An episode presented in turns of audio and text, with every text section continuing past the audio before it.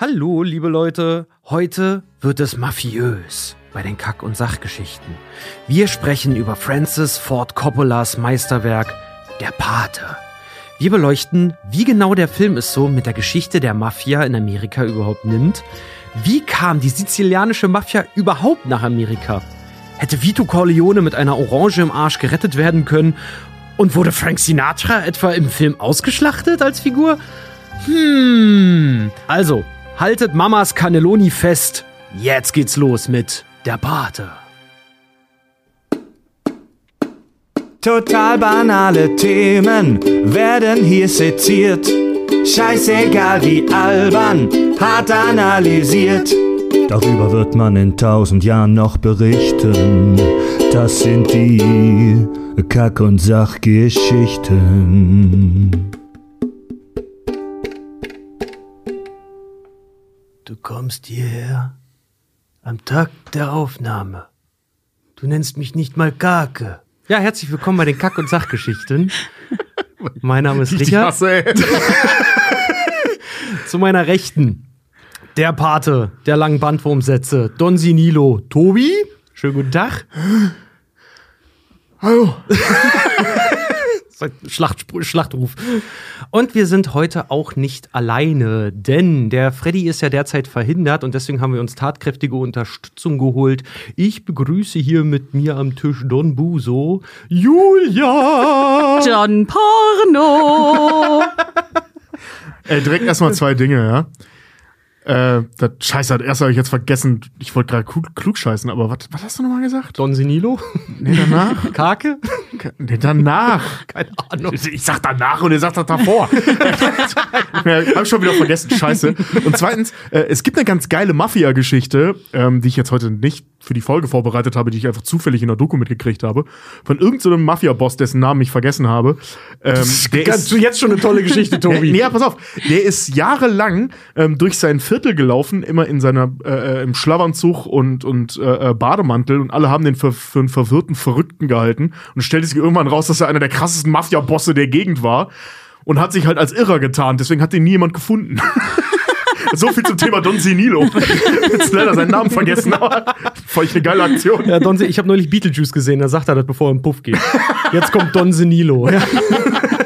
ja, liebe Leute, ihr merkt schon, ihr seid bei den Kack- und Sachgeschichten und heute wird es fucking episch. Wir nehmen uns den Film vom kopulierendsten Regisseur aller Zeiten vor, Francis, Francis Ford Coppolas Der Pate. Ne, ne, ne, ne, ne, ne, ne, ne, ne, ne, ne, ne. Weniger episch, als man denkt. Ja, doch, der Soundtrack ist schon geil. Ich meine, wenn man, wenn man so eine Wah, Wah, Wah von den modernen Filmen gewöhnt ist. so, aber- ja. Ich habe meine Fiedel leider nicht dabei, sonst hätte ich es jetzt so richtig schön. Aber man kriegt da schon Gänsehaut am Ende des Films, wenn der Soundtrack da kommt und die Tür zugeht und so. Und dann Es ist großartig. Aber der Soundtrack ist ja sowieso an sich ein Meisterwerk. Kein Ja, Oscar. Meisterwerk. Übrigens. Ein absolutes Meisterwerk. Ja, ähm, bevor wir anfangen, Tobi, kommt ein Extraterrestrischer auf diesem Planeten. Was ist der Pate? Der Pate. ähm, also der, der Pate ist ein US-amerikanischer Spielfilm vom Regisseur Francis Ford Coppola, in dem es um die Familie Corleone geht und die Machenschaften der amerikanischen Cosa Nostra in den 40ern in New York. Genau, Film von 1972. Julia, ist das, findest du, das ist ein guter Film? Also ohne, dass wir jetzt schon großartig drüber geredet haben, ich finde den Film grandios. Ich glaube, das war einer der ersten Filme, die mich so gepackt haben, dass ich gesagt habe, ich möchte was mit Film zu tun haben, ähm, weil da stimmt einfach alles. Es ist ähm, schon allein die ersten 30 Minuten die Hochzeitsszene. Es ist ja wirklich einfach nur ein, es, es zieht dich so rein. Du denkst, du bist draußen, es zieht dich wieder rein. es ist echt großartig. Ich kann nie weggucken. Es, er packt mich jedes Mal aufs Neue. Die Besetzung ist großartig, die Story ist grandios. Es ist einfach, es stimmt alles. Für mich stimmt da alles. Das Tempo, das, die Musik, Ja.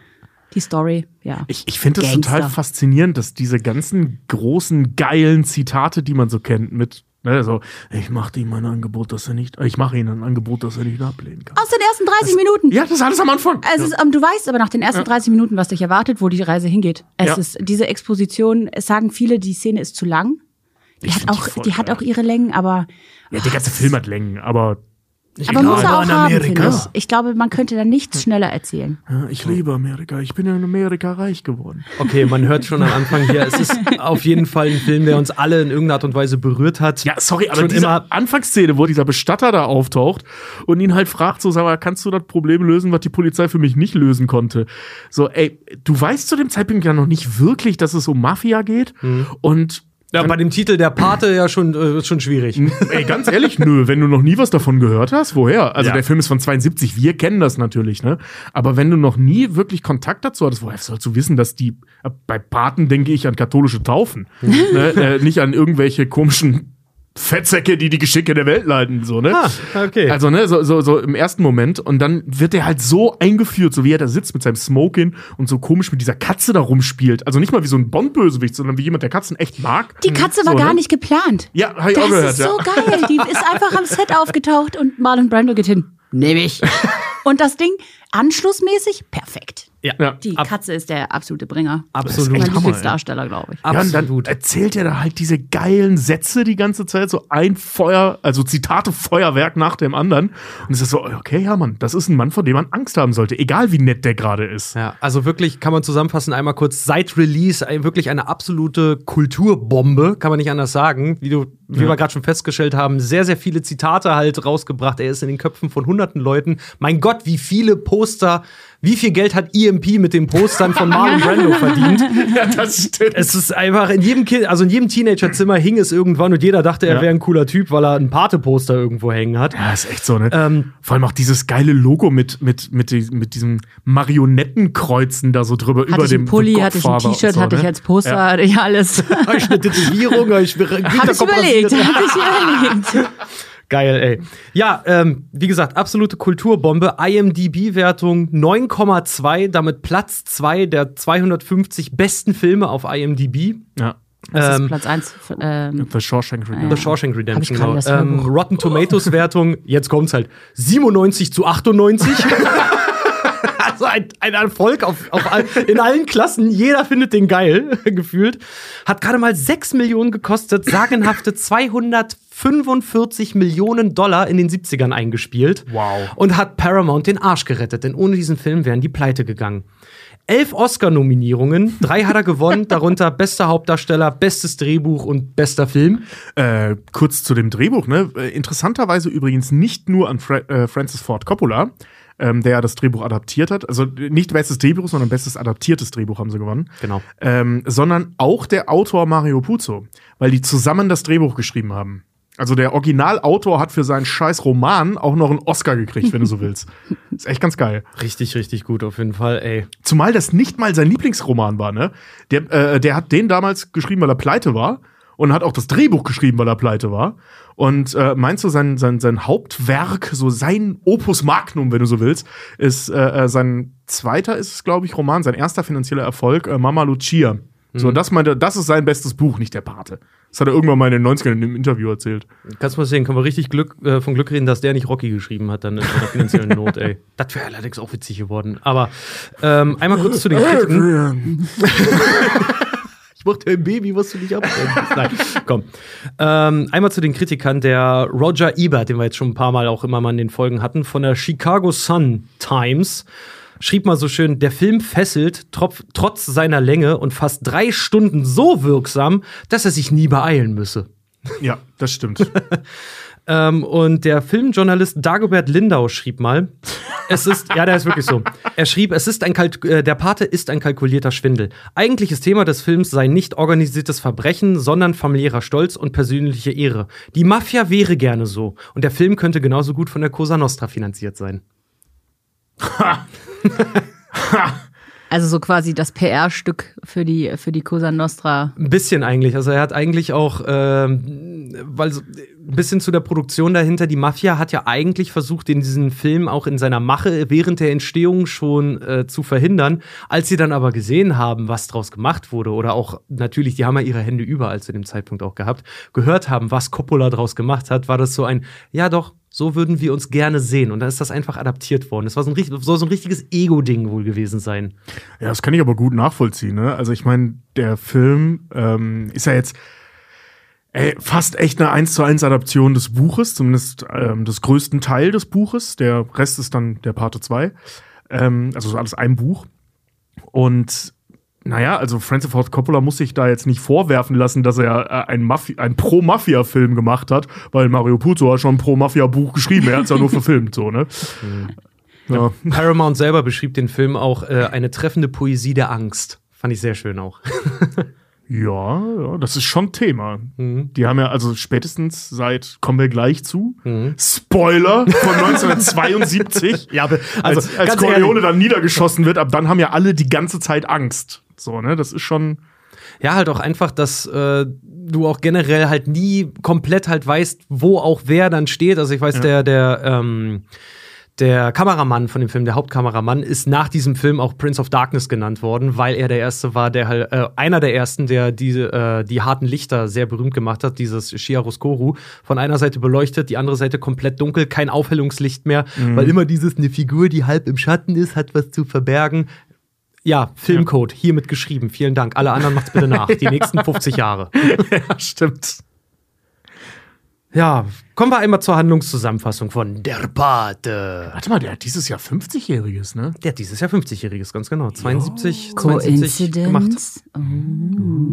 Streng genommen haben wir uns nur überlegt, geil, wir holen Julia rein als Fred-Ersatz und wir brauchen irgendeinen dicken Kracher. Gebt ihr einen Gangster und sie geht ab.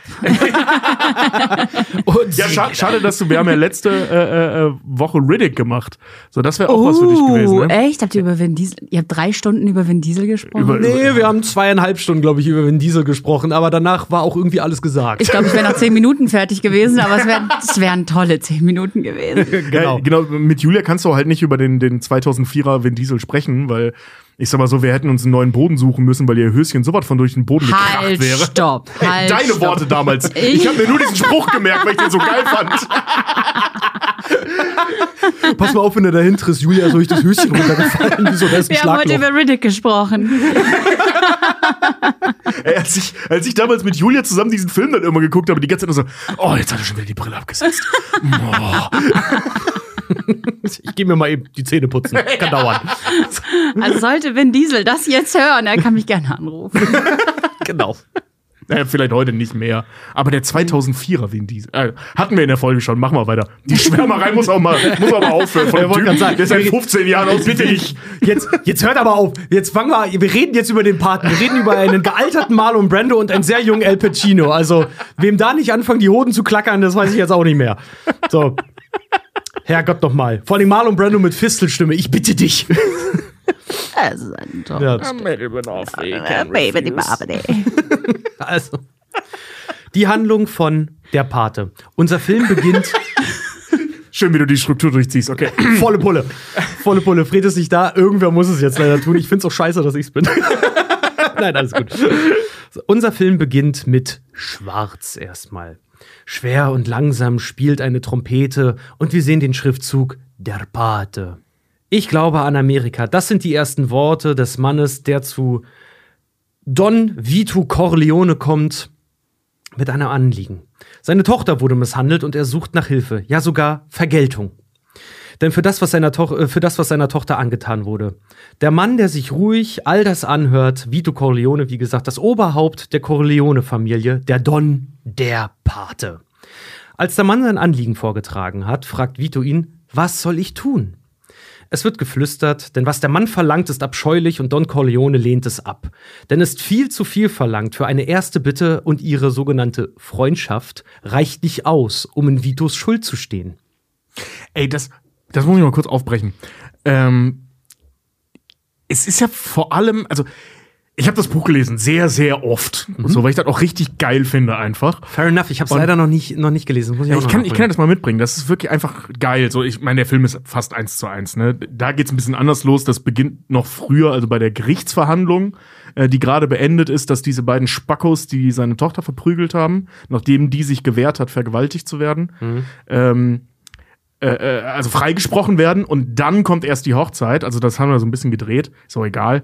Und ähm, der Corleone, der hat eigentlich, hätte der überhaupt gar kein Problem, sich um die beiden zu kümmern. Töten würde sie nicht, weil der sagt ja auch, ne, sagt er ja auch im Film, wir sind keine Mörder. So, ne? Ja, und vor allem Ähm, ist halt auch zu viel für ihn in dem Moment, weil er sagt so, ey, du kommst hier rein, du nennst mich nicht mehr Pate, du zeigst mir keinen Respekt, warum verlangst du gleich sowas von mir? Genau, ne? darauf will ich hinaus. Ähm, das ist nicht zu viel für den. Das ist überhaupt nicht das Problem. Das Problem ist, ähm, was er dann ja auch so sagt, und im Buch ist es ja aus seiner Perspektive, das ist natürlich noch ein bisschen deutlicher, ähm, der hat kein Problem damit, dem diesen Gefallen zu tun.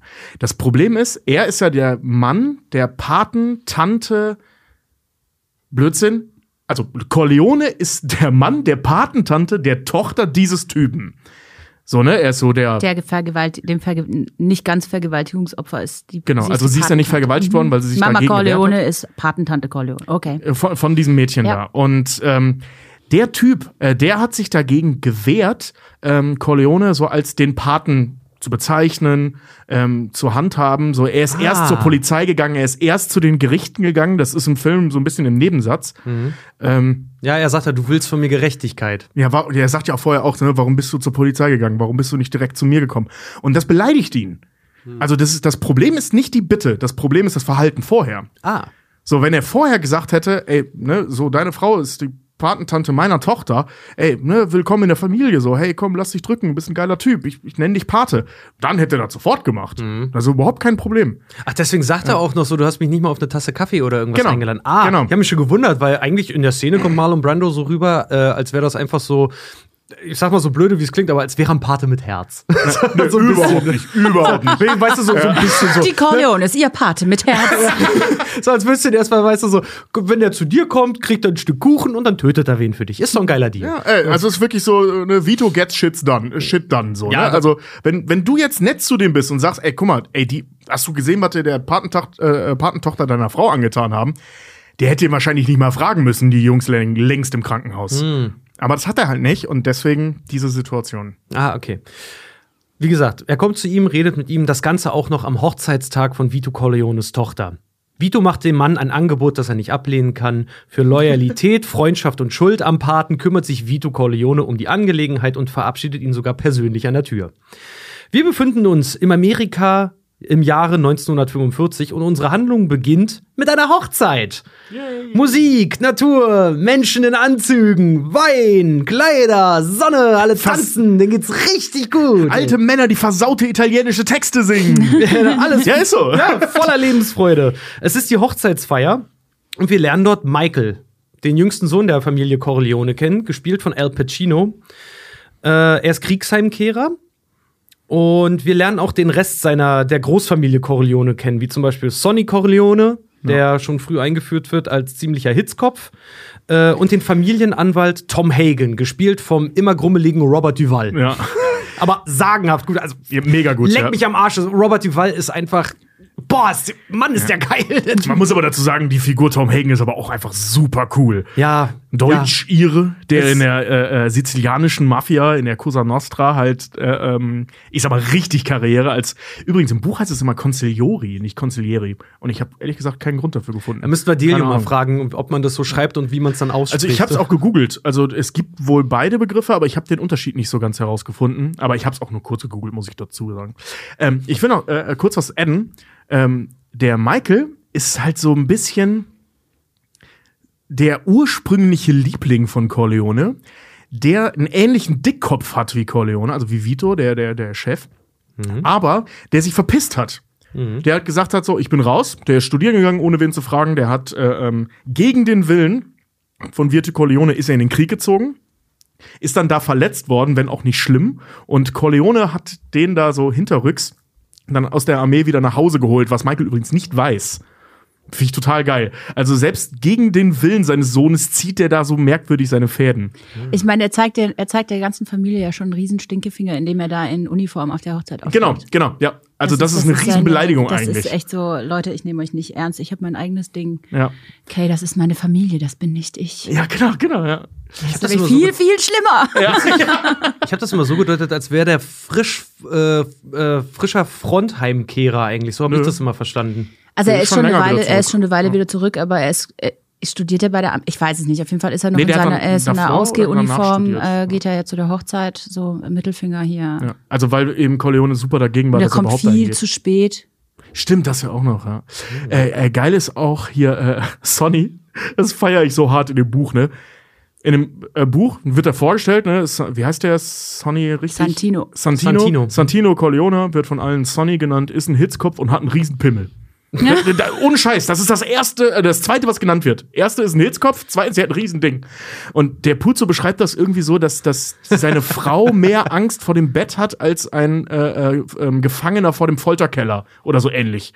Oder dann ist, Alter, was hat denn der für ein Prügel in der Hose? Naja, aber das kann man auch eindeutig, zweideutig verstehen. Ne? Außerdem, sie weiß, was er mit anderen Frauen treibt. Sie weiß, was sie, Ja, sie, gut, sie hat quasi eine tickende Zeitbombe bei sich im Bett. So damals, wenn du dir was, da holst du dir ja ständig irgendwas weg. So und sie hat halt, also ich, ich kenne den, Mhm. ich kenne den Satz so, aber ich glaube, das kann man mehrdeutig ähm, auslegen, glaube ich. Es geht nicht nur Stimmt, darum, das dass er einen sein, ja. riesen Prügel hat. Aber das wird sehr- aber das wird Zweifel hat. sehr oft Das wird ja erwähnt. auch, sie machen ja diese Ja. Geste, wo sie dann immer weiter die Hände. Ja. Ja, Ach, stimmt, auf der Hochzeit, ne? das sie ist auch bildlich so geil ja. gelöst. Sie macht die Hände immer weiter auseinander und hinten ploppt er auf, wie er wegläuft. Und Ja. ich so, oh ey, Motherfucker, was bist du für ein Schwein? aber- Aber er muss, also Coppola konnte das auch nicht ignorieren, weil das während dieser Hm. Hochzeitsintroduction so oft erwähnt wird, dass der so einen riesen Pimmel hat. Gut, Ah, aber das okay. sagt Vito Corleone im Laufe der Story, sagt er das zu dem Michael ja auch, dass der äh, Sunny viel zu impulsiv ist, dass Ja. der nicht der Macher ist, dass der kein Kopf der Organisation ist, sondern der ist ein, eigentlich ist er ein sehr guter Captain, aber kein kein Boss. Das finde ich aber äh, auch eine gesa äh, gesamt jetzt für die Figur eine ganz interessante Einführung dessen. Weil wenn man, da kommen wir gleich noch zu, wenn man äh, da noch weiß, was im späteren Verlauf mit Sonny noch passiert, ähm, sind die Weichen für sein Schicksal eigentlich da schon gestellt. Weil Voll, er, ja. er ist ja dann auch im Endeffekt, sein Untergang ist ähm, Famili sein, ich würde mal sagen, familiäres Spiegelbild, sein Schwager, der sich offensichtlich, äh, der auch ein ganz schönes Tier zu sein scheint, nur in andere, im anderen Sinne, wo sich dann ja wirklich wie, der sich mit dem prügelt wie Hunde auf der Straße dann. Und ne? sein impulsives Handeln. Ja, und seine, ja, das Statt sowieso. einmal drüber nachzudenken und sich zu sammeln und einen gemeinsamen Plan zu schmieden, steigt er in sein Auto und fährt in sein, fährt in sein Verderben. in sein, ja.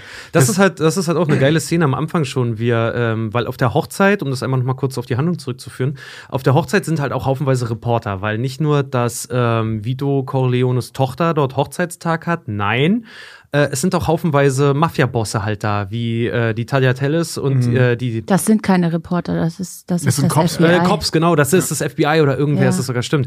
Und äh, der Brasi ist ja zum Beispiel auch da, der Luca Ober Brasi. Luca Brasi, also der der Ober der Obermacker von den von den Mafia-Bossen, ne, der dann noch die das Bild zerreißt, äh, was er dann Das ist da ein geschossen wird. Aber Sonny Sonny, äh, der Schauspieler, der Sonny gespielt hat, hier der Khan, wie heißt er denn nochmal James richtig? Caan. Äh, James Kahn.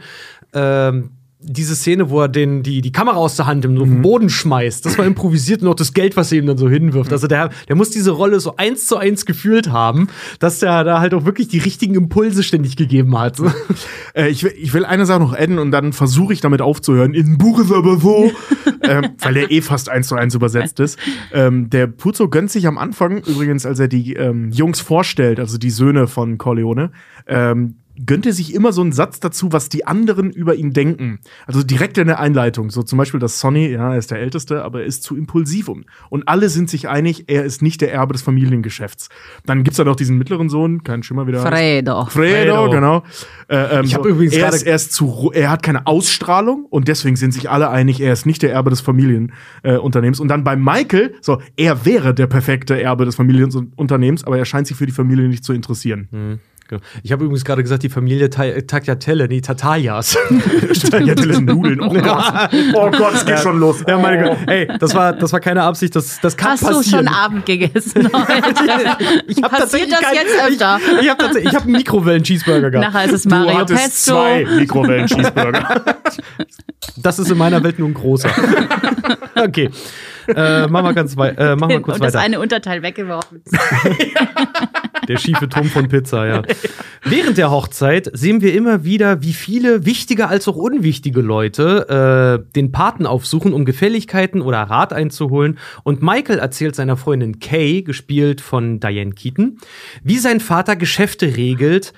Ähm, aber als der Musiker Johnny Fontaine dann plötzlich äh, auftaucht, erzählt, äh, erzählt Hysterie. Michael seiner Freundin halt auch noch etwas genauer, wie sein Vater Geschäfte regelt. Nämlich, er erzählt ihm, wie er einst Johnny Fontaine aus einem Knebelvertrag rausgeholt hat, durch Androhung von Mord ja. seinem Produzenten gegenüber, mit dem berühmten Satz, mein Vater machte ihm ein Angebot, das er nicht ablehnen konnte.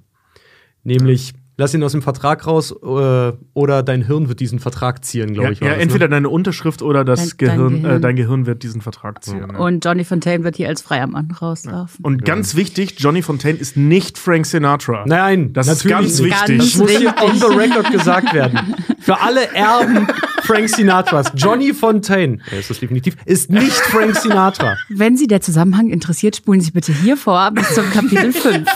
Wir haben ja Kapitelmarker. Johnny Fontaine, die Figur tritt also in Erscheinung äh, und bittet den Paten um eine Filmrolle. Und Tom Hagen wird beauftragt, sich dieser Sache anzunehmen.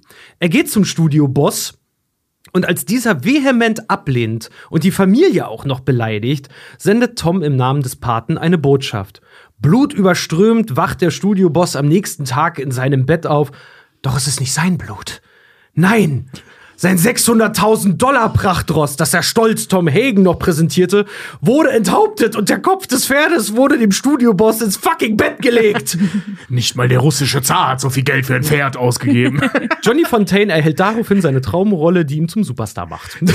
Ey, das ist so geil, ne? Auch äh, was Tom Hagen, der sagt das ja sogar. Ich überlege gerade, ob das in dem. Nee, ist auch im Film. Der sagt es auch im Film, glaube ich. glaube ich. Diese Nummer mit, wenn, wenn das äh, ein Boss in Hollywood ist, dann haben wir hier leichtes Spiel, weil Corleone halt überlegt, auch in Hollywood einzusteigen.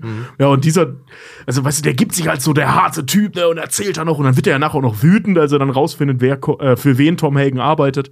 Und dann, äh, ja, der hat aber die gebumst und das war die beste, die ich je im Bett hatte. Also der Johnny Fontaine, nicht Vito Corleone. Nee, nee, nee, nee, der, der, äh, der, der Hollywood. Äh, ähm, Johnny Fontaine. Nee, Achso, ja, ja, ja. Also Fontaine hat den, äh, äh, das Hat das- Mädchen, wie er es nennt, Das Starlet des Produzenten gebatzt. das Starlet, ja. Ja.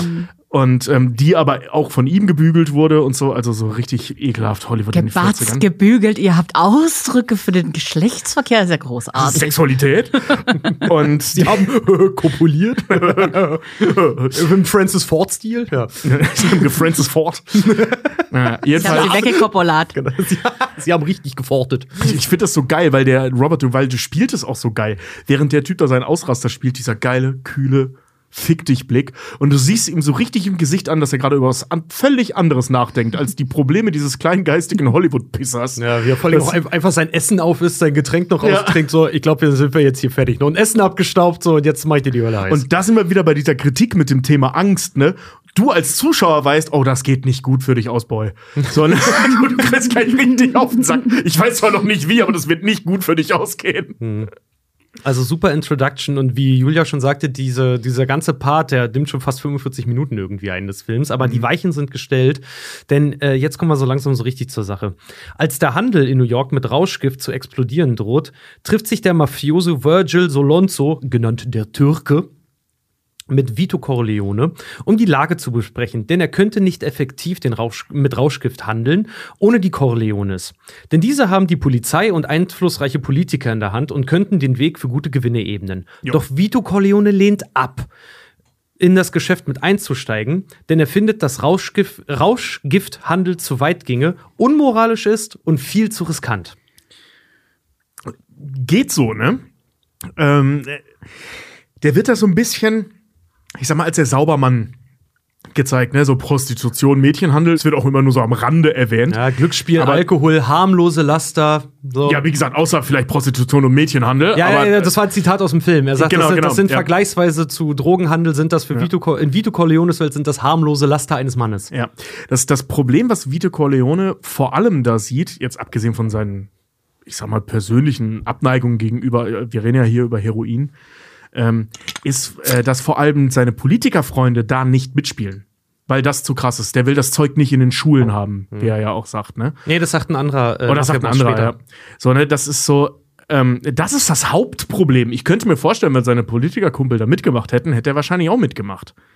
Aber das, das wird er niemals durchgeboxt kriegen. Ja, auf der anderen Seite ist äh, der, der Vito Corleone halt auch ein.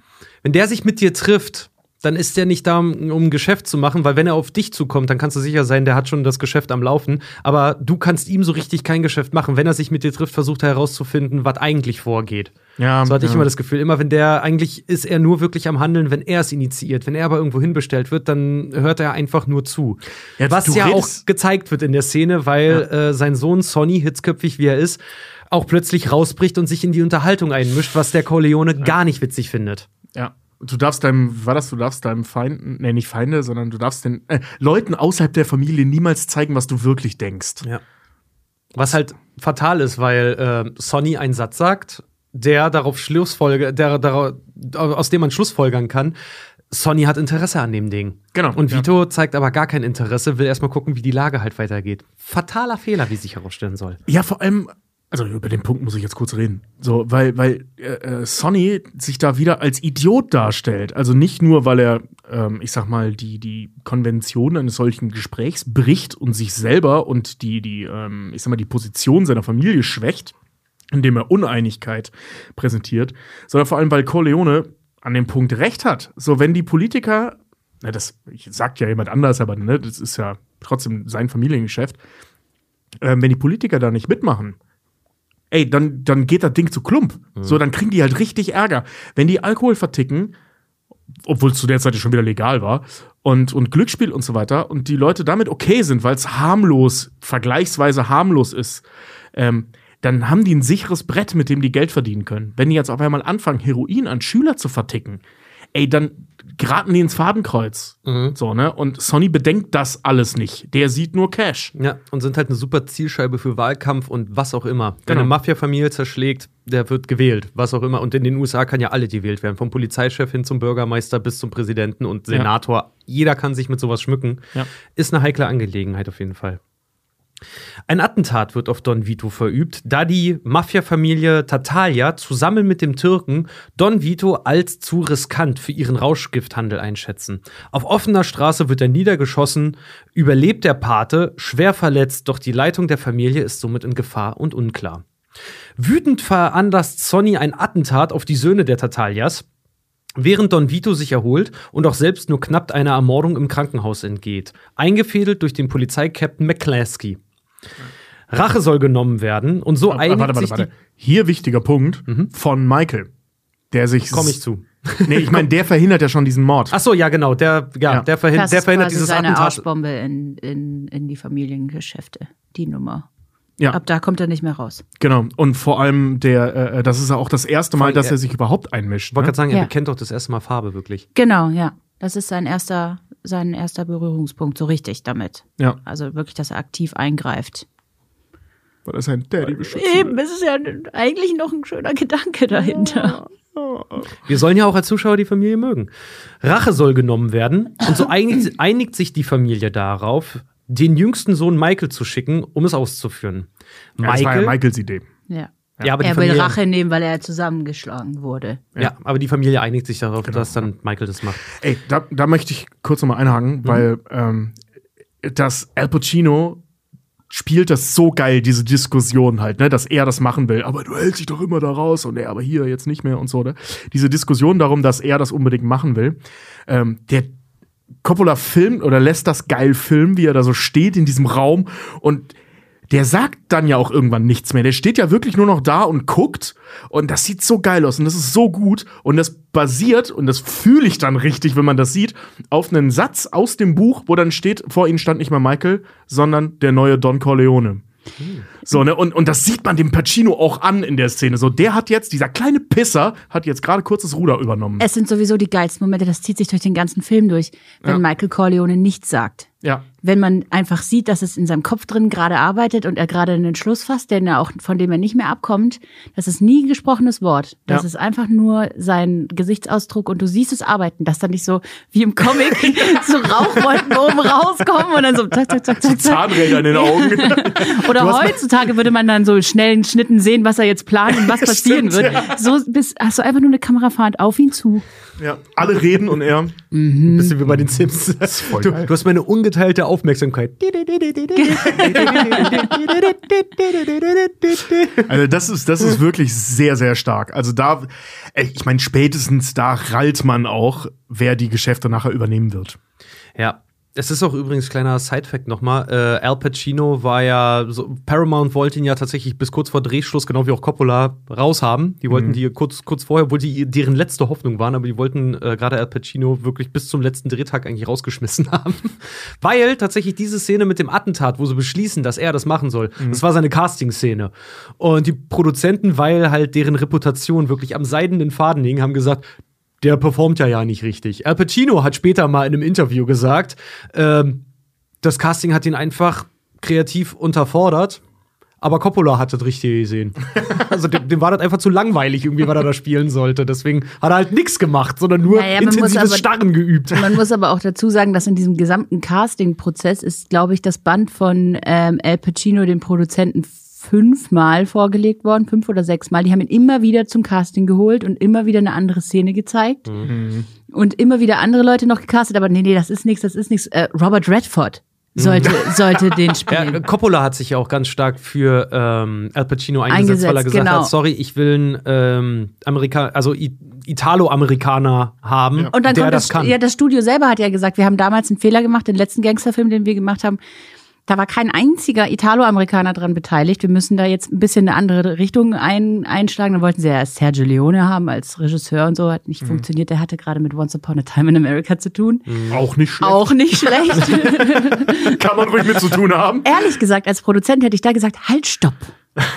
Die planen da gerade einen Gangster-Epos. Vielleicht sollten wir noch ein bisschen warten. Das Geile Ja, ist auch, ja, nachdem. Sergio Leone dann noch gesagt hat, der macht das nicht, äh, wollten sie ja dann auch hier ähm, Richard Brooks haben, ne? Hier Brüder Kamarov Ja. und äh, Katze auf dem heißen Blechdach. Ja. Also halt äh, Liz Taylor-Filme. So einfach. Ja. Äh, am Ende war es dann irgendwann so, okay, wir brauchen einfach irgendeinen Namen, der das hier macht. Und Und, dann so- haben sie sich an einen 31-jährigen Coppola gewandt, der gerade mal drei Filme zu dem Zeitpunkt gemacht hatte. Ja. Und dann hatten sie halt wirklich, sie hatten, glaube ich, mehrere tausend Dollar, mehrere zehntausend Dollar in Castings gesteckt und dann hieß es dann irgendwann, okay, dann macht's. Und dann hat Coppola, was auch noch richtig klug war, die Szene in dem Restaurant, diese, diese Attentatszene hat als eine der zweiten oder dritten Szenen überhaupt gedreht. Schlüsselszenen, damit sie gar keine Chance mehr hatten zu sagen, halt, stopp, wir, wir machen das doch mit Robert Redford. Das ist mir jetzt hier doch alles zu blöd. Ey, nix gegen Robert Redford, ne? Aber der das kann wäre doch kein Ma nicht das Michael Wasser Corleone so. Ja. geworden. Ohne Scheiß. Ja, die, ey, allein dieser, Das- dieser starre Blick, diese, also ich meine, das ist ja auch der Signature-Move von, von äh, äh, Al Pacino bis heute, ja. Dieser irre Blick, dieser Typ hat echt crazy eyes, so, ne? Und das passt halt super. Und nicht crazy im Sinne von, von ähm, wie heißt er hier, äh, äh, Hannibal, äh, Anthony Hopkins. Also der ist nicht verrückt, sondern so intensiv. So Ja, diese, der- diese intensiven Augen, die der hat. Der hat halt immer dieses, diese, diese Ruhe vor dem Sturm. Und ich glaube, Ja, genau. Robert Redford hätte das auch wirklich nicht hinbekommen, ehrlich gesagt. Gut, heute ist es schwierig zu sagen, weil Klar. wir, wir kennen nur Al Pacino. Man kann sich den äh, keinen anderen Schauspieler in der Rolle halt als Debüt halt irgendwie vorstellen. Aber Robert Redford, sagen wir mal ehrlich, der hat so dieses Hugh Grant-Syndrom. Der hat so eher diese, diese Fuck me eyes, aber eher so ab 50 plus. So. Ja, genau, ja, genau. Der ist hier wie, ne, wie bei Winnetou. Du musst vorsichtig sein, dass er nicht deine Mom fickt. So, ne? Ja, der sieht halt echt so, also weiß ich, Robert Redford ist für mich einfach, weiß ich, ich will dem, ich will dem lieber, ich will dem Keks geben, damit er ruhig ist. so sieht er für mich immer aus, wie so ein Hund, der am Betteln ist. Ja, und dann, ich meine, äh, die Besetzung von Al Pacino als dieser kleine, dickköpfige Pisser, der genauso ist wie sein Vater, aber das eigentlich nicht ha- wahrhaben will, ist halt rein optisch schon die perfekte Besetzung, ne? Diese, diese, auf der einen Seite diese Augen, auf der anderen Seite aber zumindest damals noch, dieses super jugendliche Gesicht. Und er ist dieses kleiner- Babyface mit den irren Augen. Er ist so, ne? kleiner als alle anderen. Ja. Das ist, finde ich halt auch noch immer geil. Dieser Typ, der offensichtlich von seinem Anzug getragen wird, aber der in den Raum reinkommt und du siehst, oh, also, Okay, de, also, mit dem rede ich jetzt mal nicht. ja, darf ich ihn jetzt fragen, ob ich blinzel oder so? Ja. Ich meine, spätestens in Scarface haben wir dann ja gesehen, was seine Augen wirklich meinen. Say hello to my little friend. Er hat übrigens von sich selber gesprochen. Jo. Michael, wir kommen weiter wieder zurück mal zu der Handlung. Michael, der sich aus den Familiengeschäften ja bisher raushalten wollte, erschießt in einem Restaurant Solozzo, den Türken und den korrupten Polizeikapitän Mc, äh, McCluskey mit einer versteckten Knarre auf dem Klo. Geile Szene übrigens, wie er dem in, den, äh, in die Kehle und dann erst in den Kopf schießt. Super geil. Ich finde die Szene auf der Toilette, wie er die, die Waffe sucht, viel geiler. Mhm. Da, ist, da, da kriege ich jedes Mal Herzrasen. Denke, finde, vielleicht, ich glaube, die Knarre ist nicht da. Ich glaube, da ist was schiefgelaufen. Jedes Mal. Ja. Jedes, Jede- hat, er, hat er mich wieder erwischt. Das ist wie bei der Titanic, wo ich denke, Francis- sie, diesmal schafft sie es, denke ich da jedes Mal, oh Gott, die Knarre fehlt. Ju- Julia, Julia, so die einzige Frau im Kino, weißt du, da sitzt, ey, Francis, hast du wieder geschafft, ne? ja, das ist wirklich. Junge, Junge, Junge. Sitzt dann da, weil Coppola ist ja mittlerweile Winzer, der macht ja keine Filme mehr. Übrigens macht sehr gute Weine. Sehr gute Weine. ne? Ich habe davon mal einen getrunken, der ist wirklich richtig, richtig gut. Äh, und sitzt im Kino mit deinem Popcorn und deinem Glas Wein. Ach du, Francis. Meine Güte. Auf dich, hast du es wieder geschafft. Ich habe den Film schon 15 Mal gesehen, aber ich bin immer noch überrascht. Alter Hauding, ey. Kriegst mich jedes Mal. Hier, Nummer 1 Fan. ähm, genau, er schießt den Türken und den Polizeikapitän McCluskey und wird daraufhin nach Sizilien gebracht, bis die Lage sich beruhigt hat. Er heiratet dort die junge Apollonia und entgeht einem Mord, äh, Mordanschlag durch eine Autobombe, welche jedoch Apollonia zerfetzt. Ja. Ja, so lange so weit in, in Sizilien, wie sie da so sind. In den USA. So weit, so traurig. Ja, in den, in den USA. Machen Sie Urlaub auf Sizilien. Ja, es gibt halt manche, manche Szenen, die haben so weniger Handlung als mehr eigentlich Charakterentwicklung. Und das ist eine, wo ich mir selber schon, als ich den Film das erste Mal gesehen habe, dachte, boah, die hätte auch theoretisch sehr viel kürzer sein und rausfliegen können, aber es ist nun mal Coppola. Überhaupt gar nicht. Da passiert ganz viel, was man aber, glaube ich, erst schnallt, wenn man den Hintergrund ein bisschen versteht. Deswegen sage ich ja, beim ersten Mal sehen. Also, ja. Beim ersten Mal sehen Ja, dachte, okay. ich, dachte ich wirklich, die könnte halt raus. Mittlerweile finde ich, ja, also für die Figur ist es arschwichtig, auf jeden Fall. Aber ich kann es auch verstehen, warum Leute diese Szene zum Beispiel auch, wie ich eingeschlossen damals, arschlangweilig finden, weil Erzähltempo der 70er. Man hat es schon des Öfteren mal wieder festgestellt, alte Klassiker sind nicht ohne Grund alt, weil das Erzähltempo auch noch ein wenig anders ist. Man ist mittlerweile, äh, sind die Sehgewohnheiten doch ein bisschen anders. Ich muss ganz ehrlich sagen, ich fand die damals schon total geil, aber aus anderen Gründen, also nicht wegen der Figurenentwicklung, bla bla, Wurzeln, Vater und so Bla, weiter, bla, bla. sondern einfach, weil ich das geil fand, aus scheiß Long Island rauszukommen. So, sorry, aber die, die, die Provinz Palermo auf Sizilien ist einfach deutlich schöner als fucking New York. als ich den Film jetzt äh, äh, gestern, gestern und heute jetzt in Vorbereitung dessen auch noch mal geschaut habe, dachte ich mir auch, oh, Entspannung. ja, genau, ja, ja. Endlich mal, endlich mal was Schönes. Das ist wie bei The Diese Witcher. Olivenfelder. ja, das ist so, wie bei, bei. The Witcher, wenn du The Witcher 3 gespielt hast und plötzlich spielst du dann äh, Blood and Wine und du kommst von diesem düsteren Polen-ähnlichen Land, was total von Krieg zerbombt ist und scheiße ist und Ja. äh, wo es immer regnet, in diese super schöne, schöne Toskana da. Ja. Vollkommener Stilbruch. Ja, was so ein bisschen Sonnenschein selbst auf dem Bildschirm ausmacht, ne? Ja, volle Pulle. In den. ja, man in hat den, das Olivenöl, hast du quasi gerochen. Ist so! Ist, wirklich so. und du spürtest die Sonne auf deinen, auf deinen Wangen. Ja, dieser Anfang, so auf einmal ist ja alles beige. Alles ist beige, auf Sizilien. Alles.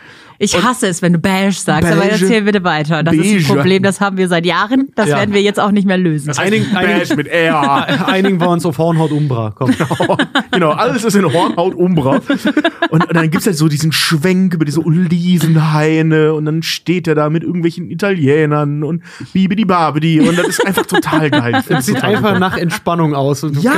kannst schon. Ich liebe auch so, wenn El Pacino italienisch redet. Ja. Und dann immer, come si dice. das da brauche ich keine Untertitel. Du verstehst auch so, weil die reden mit dem Amerikaner halt so wie ein Ami, der nicht, also muttersprachlich schon, aber halt nicht damit wirklich jeden Tag konf konfrontiert wird. Genau, die reden ja. langsam mit ihm und in einfachen Sätzen. Ich brauche keine Untertitel, ich weiß trotzdem, worum es geht. Es ist ja auch ist eine, wirklich eine wichtige so, ne? Szene, weil Michael ja auch sein American Way of Life, ne, vorher noch der Kriegsveteran, der halt irgendwie sein Ding dreht, nach Hause kommt, äh, Deutsche abgeschossen hat irgendwo und äh, dann nach Hause kommt, dieses Attentat vollzieht, äh, wo sich sein Bruder Sonny auch noch über ihn Mhm. lustig macht, so im Sinne, ey, Kollege, du hast hier, du musst hier keine 50 Meter in Entfernung töten, sondern direkt vorne, du kriegst das Hirn in die Fresse, wenn du das tust.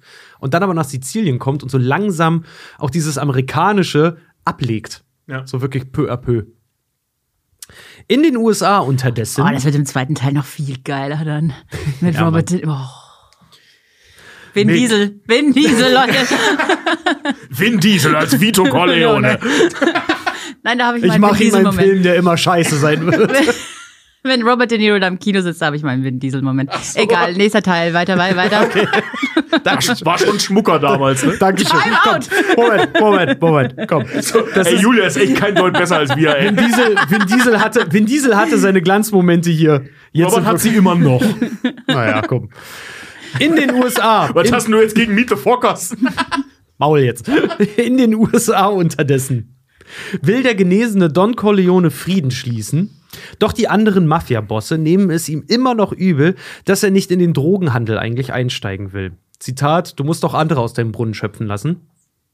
Frieden wird geschlossen zwischen den Corleones und den Tartaglias, doch Don Vito erkennt, dass der Mafia-Boss Don Barzini von Anfang an sein eigentlicher Feind war. Ist auch eine ganz kontroverse Szene, weil unter Filmfans wird bis heute halt auch ganz krass äh, diskutiert, woher er das sofort äh, gecheckt hat, dass, dass der Barzini dahinter steckt. Ähm, Hä? Das ist doch peasy erklärt. ja, es ist, ey, ich muss dir ganz ehrlich sagen, für, für Filmleute, ey, die ja, nerven mich, sagen, ey, das, das, das, das klingt derbe überheblich, aber für Filmleute wird es tatsächlich ziemlich klar. Julia, erklär es bitte. Naja, es ist ja so, die haben ja nachher, ist ja genau dieselbe Kontroverse mit, ähm, äh, mit dem Verrat.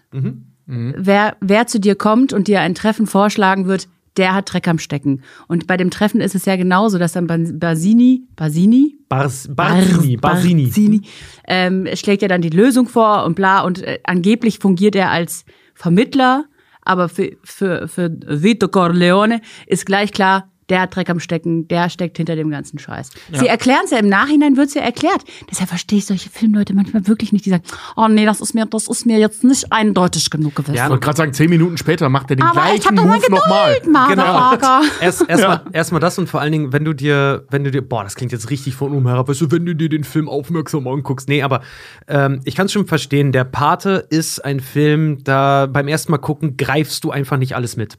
So, du, du, du bist erstmal mit von den Figuren meinetwegen und von der Handlung und so wie es aussieht, gehe ich mal stark davon aus, wenn du das erste Mal siehst, wirst du erstmal weggeblown sein, weil er wirklich gut aussieht.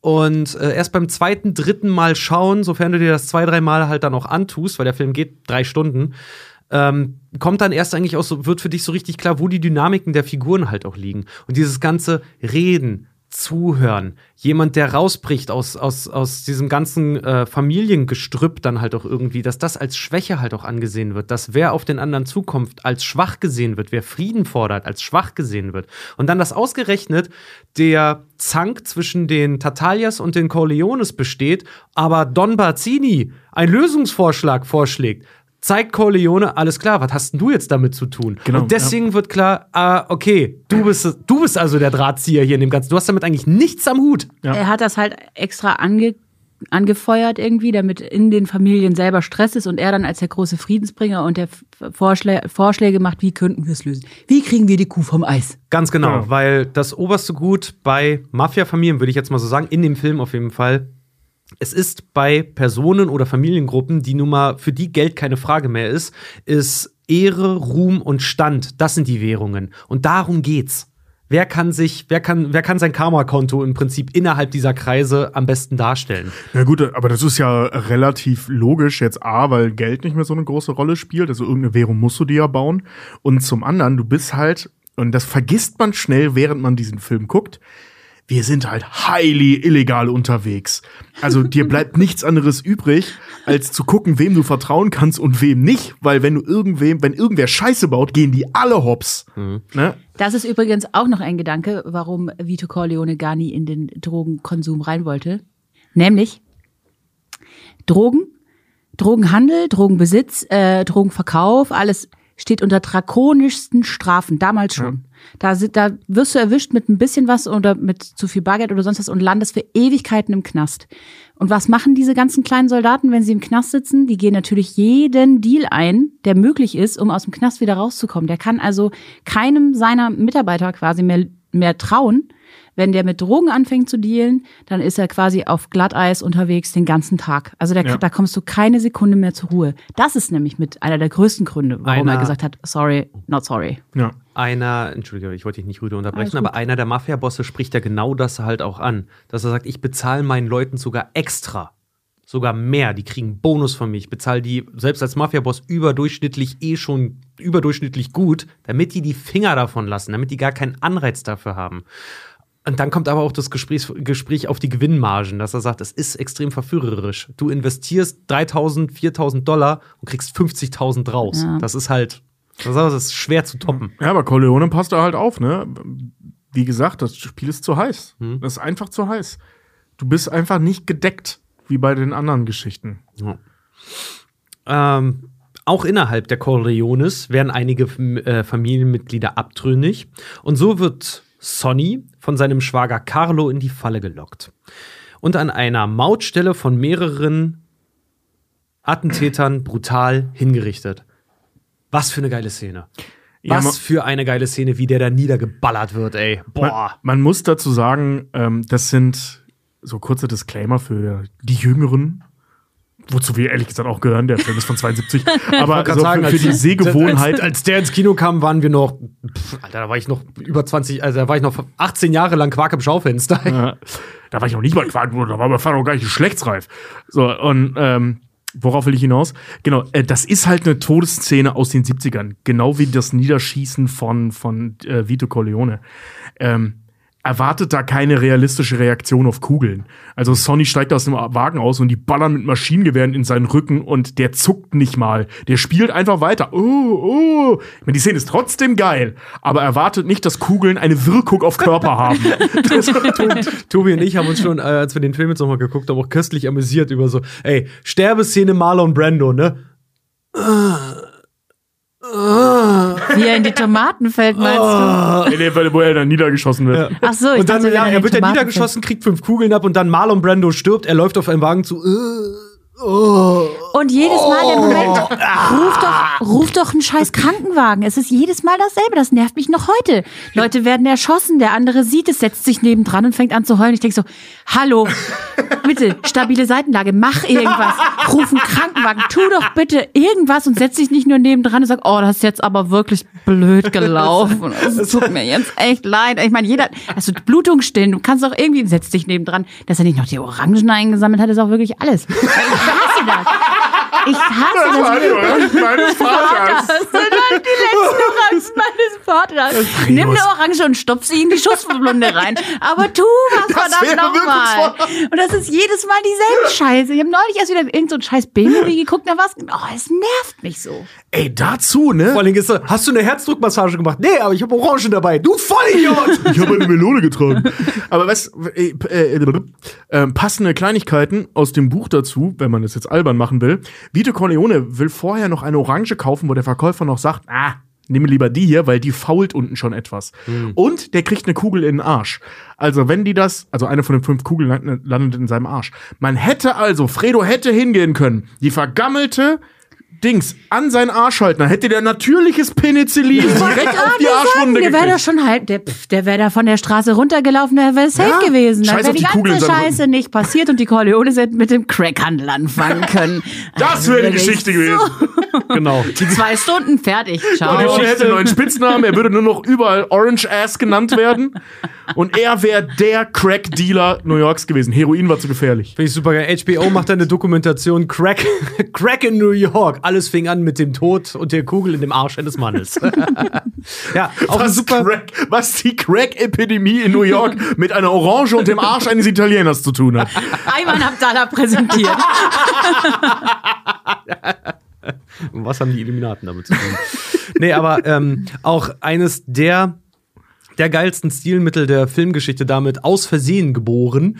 Dieses immer, dass irgendwo Orangen oder was auch immer in der Nähe ist bei Pate-Film oder die Farbe Orange, wenn jemand stirbt. Im zweiten Teil haben sie das ja dann echt auf die Spitze getrieben, weil äh, Coppola selber gesagt hat, ha, guck mal, was ich gemacht habe. Weißt du was, das machen wir weiter, das Kunst. Ne? Und Der er hat das, zieht. hat das im zweiten Teil halt durchgezogen, weil ähm, das erste Attentat auf, auf äh, Don Corleone, ja, Orangen sind im Spiel. Seien wir mal ehrlich, die Straßen New Yorks sind und waren schon immer einfach nur frischer Asphalt und sind dementsprechend schwarz und eklig. Also da willst du echt nicht liegen. So jeder Anzug geht dazu zunichte. Und Was das größte Problem ist, wenn man niedergeschossen wird. ja, auf jeden Fall. Und äh, ja, sein späterer Tod, kommen wir gleich zu, sein späterer Tod dann auch mit einem Orangenschnitz im Mund. Du hast völlig recht. Ja, wie gesagt, achtet mal beim Pate 2 drauf, die Farbe Orange, wenn jemand den Löffel abgibt, sehr präsent. Der ganze Film ist orange. Du bist orange. Beige. Beige. So, sind wir, wer ist tot? Sunny. Sunny ist tot. Okay, weiter So, geht's. Genau, er wird brutal hingerichtet. Als Michael nach New York zurückkehrt, übernimmt er faktisch die Geschäfte der Familie. Ja, weil Fredo ein Lutscher ist. Ganz genau. Als Oh, Don schlimm. Vito an einem als Don Vito an einem Herzinfarkt beim Spielen mit seinem Enkel stirbt, holt Michael zum Rundumschlag gegen alle Feinde der Familie aus. Einfach alle müssen dran glauben. Sämtliche Mafia-Bosse, ehemalige Geschäftspartner und sogar Familienmitglieder, die der Familie nicht mehr vollkommen loyal sind. Sie gehen auf die Matratzen. Michael ist nun der neue Pate und herrscht über die Corleones als Mafia-Boss. Ende. Ich liebe diese Parallelmontage. Ich habe mich entschieden, der Pate für Connys, für Connys Baby zu sein. Oh, es ist so geil. Ey, und das Da- schreiende, danke, das schreiende, Sie- danke das, Sie dem Sie Teufel kennen- ab. Ich, Ich, ich, ja, ich danke ab. Das, ja.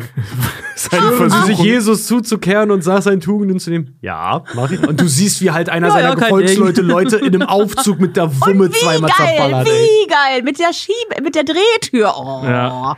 Der Effekt von dem, von dem Casino-Besitzer, der bei der Massage ja getötet wird mit der, äh, mit der Brille, dem ins Auge geschossen wird. Alter Schwede, als ich den Film das erste Mal gesehen habe, saß ich echt da so, wow. Ja. Einfach wow, wie haben die denn das gemacht? Das ist ja der Hammer, ey. Das ist echt mega geil. Also diese Szene vor allem, ey, ist ja auch so geil frontal in seinen, er ist so, so frontal geframed. Du siehst praktisch nur sein Gesicht, also Al Pacinos Gesicht. Und dann hörst du die Stimme von dem Pfaffen halt die ganze Zeit, so sagst du den Versuchungen des Teufels ab. Ich, sage ab. Und der stellt das ja immer weiter, ne? Auch dem äh, sagst du dem ab, sagst du dem ab. Ja, mach ich, ja, mach ich. Und währenddessen läuft eines der krankesten Massaker New Yorks ab. auf seinen Befehl. Und Also er hat das geilste Alibi von allen. Ich war in der Kirche. Er, er leistet dort halt den ultimativen Meineid, wenn du so möchtest, vor Gott. Gott, Gott. Ja, ey, die Geschichte um den, um den Paten, einfach nur total abgefahren. Die gesamte Produktion stand auch unter keinem guten Licht. Äh, Das Buch wurde für 12.500 Euro, äh, Dollar, entschuldigt, von Paramount, wie gesagt, damals gekauft, weil die waren wirklich kurz davor, absolut pleite zu gehen. Wir hatten es vorhin schon, sie wollten einen äh, komplett starbesetzten Film eigentlich haben, weil sie wussten, was sie da für einen Stoff in der Hand haben und wandten sich, wir haben es vorhin schon mehrfach erwähnt, nach mehreren Fehlschlägen und Starrückschlägen an den 31-jährigen Francis Ford Coppola, der zu dem Zeitpunkt, wie gesagt, fucking drei Filme äh, gemacht hat. Und schon von Tag 1 an crashten die, an die bei den Dreharbeiten völlig aneinander.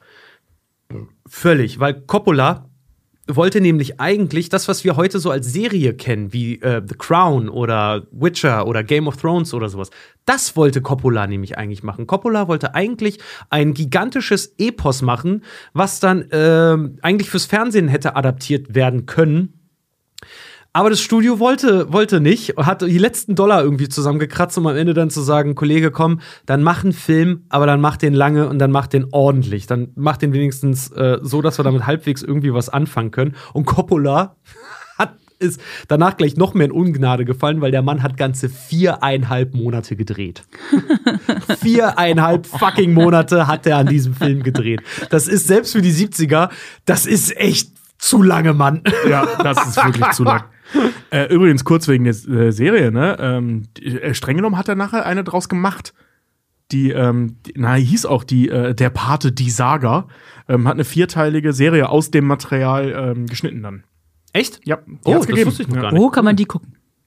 Keine Ahnung, in den 70ern im Fernsehen. ich weiß nicht, ob es die noch irgendwo gibt, aber, Okay, ich muss los. Ich habe ein Stückchen zu laufen. aber hat, er, hat, er, hat er gemacht. Hat Ich er ja gemacht. Hat er gemacht, seine Serie. Ich glaube aber, wenn du jetzt losläufst, dann bist du schon zu spät. Naja.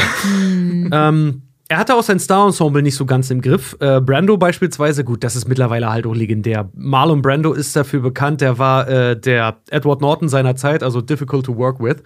Äh, der kam halt ans Set. Der wollte, dass der Pater aussieht wie eine Bulldogge, deswegen äh, haben sie ihm ja diese, diese Gebissprothese reingepackt, damit die Backen halt so ein bisschen hängen. Ähm, er hat Props mit ans Set gebracht, mit die nicht angekündigt waren. Beispiel halt diese Katze, ne? Also er hat sie nicht mitgebracht, aber er hat sie einfach in die Szene mit ein eingearbeitet. Aber das ist halt auch einfach sein Genie. Und Marlon Brando hat sich geweigert, seinen scheiß Text zu lernen, weswegen immer an irgendwelchen Personen Zettel an den Seiten, der Person am Rücken, in Schubläden, auf dem Tisch, äh, unter Schals, Mänteln, was auch immer halt angebracht war, damit Marlon Brando das irgendwie in sein Spiel einarbeiten kann. Also da muss ich auch mal ganz ehrlich sagen, eigentlich hätte der Ausstatter den Oscar verdient für Marlon Brandos Spiel. Ja, man muss, also, sorry, ey, von wegen sein Genie und so. Nee, äh, Text lernen ist halt als Schreiner einen Hammer schwingen, so, ne? Also, das musst du können. Ja. Also, das Oh musst ja, du auch aber machen. du, oh, ja. Ja, das, also finde ich aber, einfach ja, unprofessionell. aber weißt du, wie viele das nicht, also wie viele mit ungelernten Text durch die Gegend laufen? Ja, das ist doch beschissen. Ja, haben sie sich bei Brando abgeguckt wahrscheinlich. ja, genau, jetzt verhalten die sich für genial, weil Ja. Brando hat es auch Wenn gemacht. Marlon Brando seinen Text nicht lernen musste, dann muss ich das auch nicht Das bei Marienhof. Das sage ich meiner Frau auch immer, wenn ich mit den falschen Einkäufen nach Hause komme. Marlon Brando hat seine Einkaufsliste auch nicht auswendig gelernt. Er hat doch nie ein Handy dabei gehabt. Kannst mal sehen. Äh, äh, geiler Marlon Brando ist der Mario Puzo wollte unbedingt, dass der den spielt. Und der hat dann auch angerufen und gesagt so, ey, hör mal, ich mache hier so ein äh, Drehbuch geschrieben, ne, mal einen Film mit Paramount, äh, der Pate, ne? Hast du Bock, den Paten, den Vito Corleone zu spielen? Und äh, Brando hat da gesagt, sorry, aber in Hollywood will niemand mehr mit mir arbeiten. Ruf mich an, wenn du mit dem Regisseur gesprochen hast.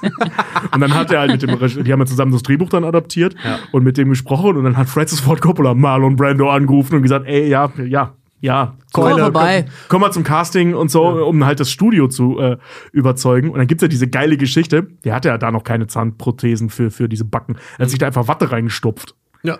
Sich so Watte in die Backen gestopft, damit er so, so komisch gucken kann. Warte, eine Backe. I'm gonna make it a mouth I can with you. Babidi. Super geil. Ja, das Studio war auch mit Marlon Brando und Al Pacino, wie gesagt, auch überhaupt nicht äh, d'accord, fand das überhaupt nicht toll, weil Marlon Brando auch gerade mal 16 Jahre älter war als seine Kinder. Sorry, aber der sieht aber 40 Jahre älter aus. Äh, definitiv. Also, äh, wer den ganzen Der Tag hat gelebt, Marlon wer den Brando, ganzen jeden Tag, Fall. wer den ganzen Tag Big Macs futtert, äh, da passiert, das macht das mit dir.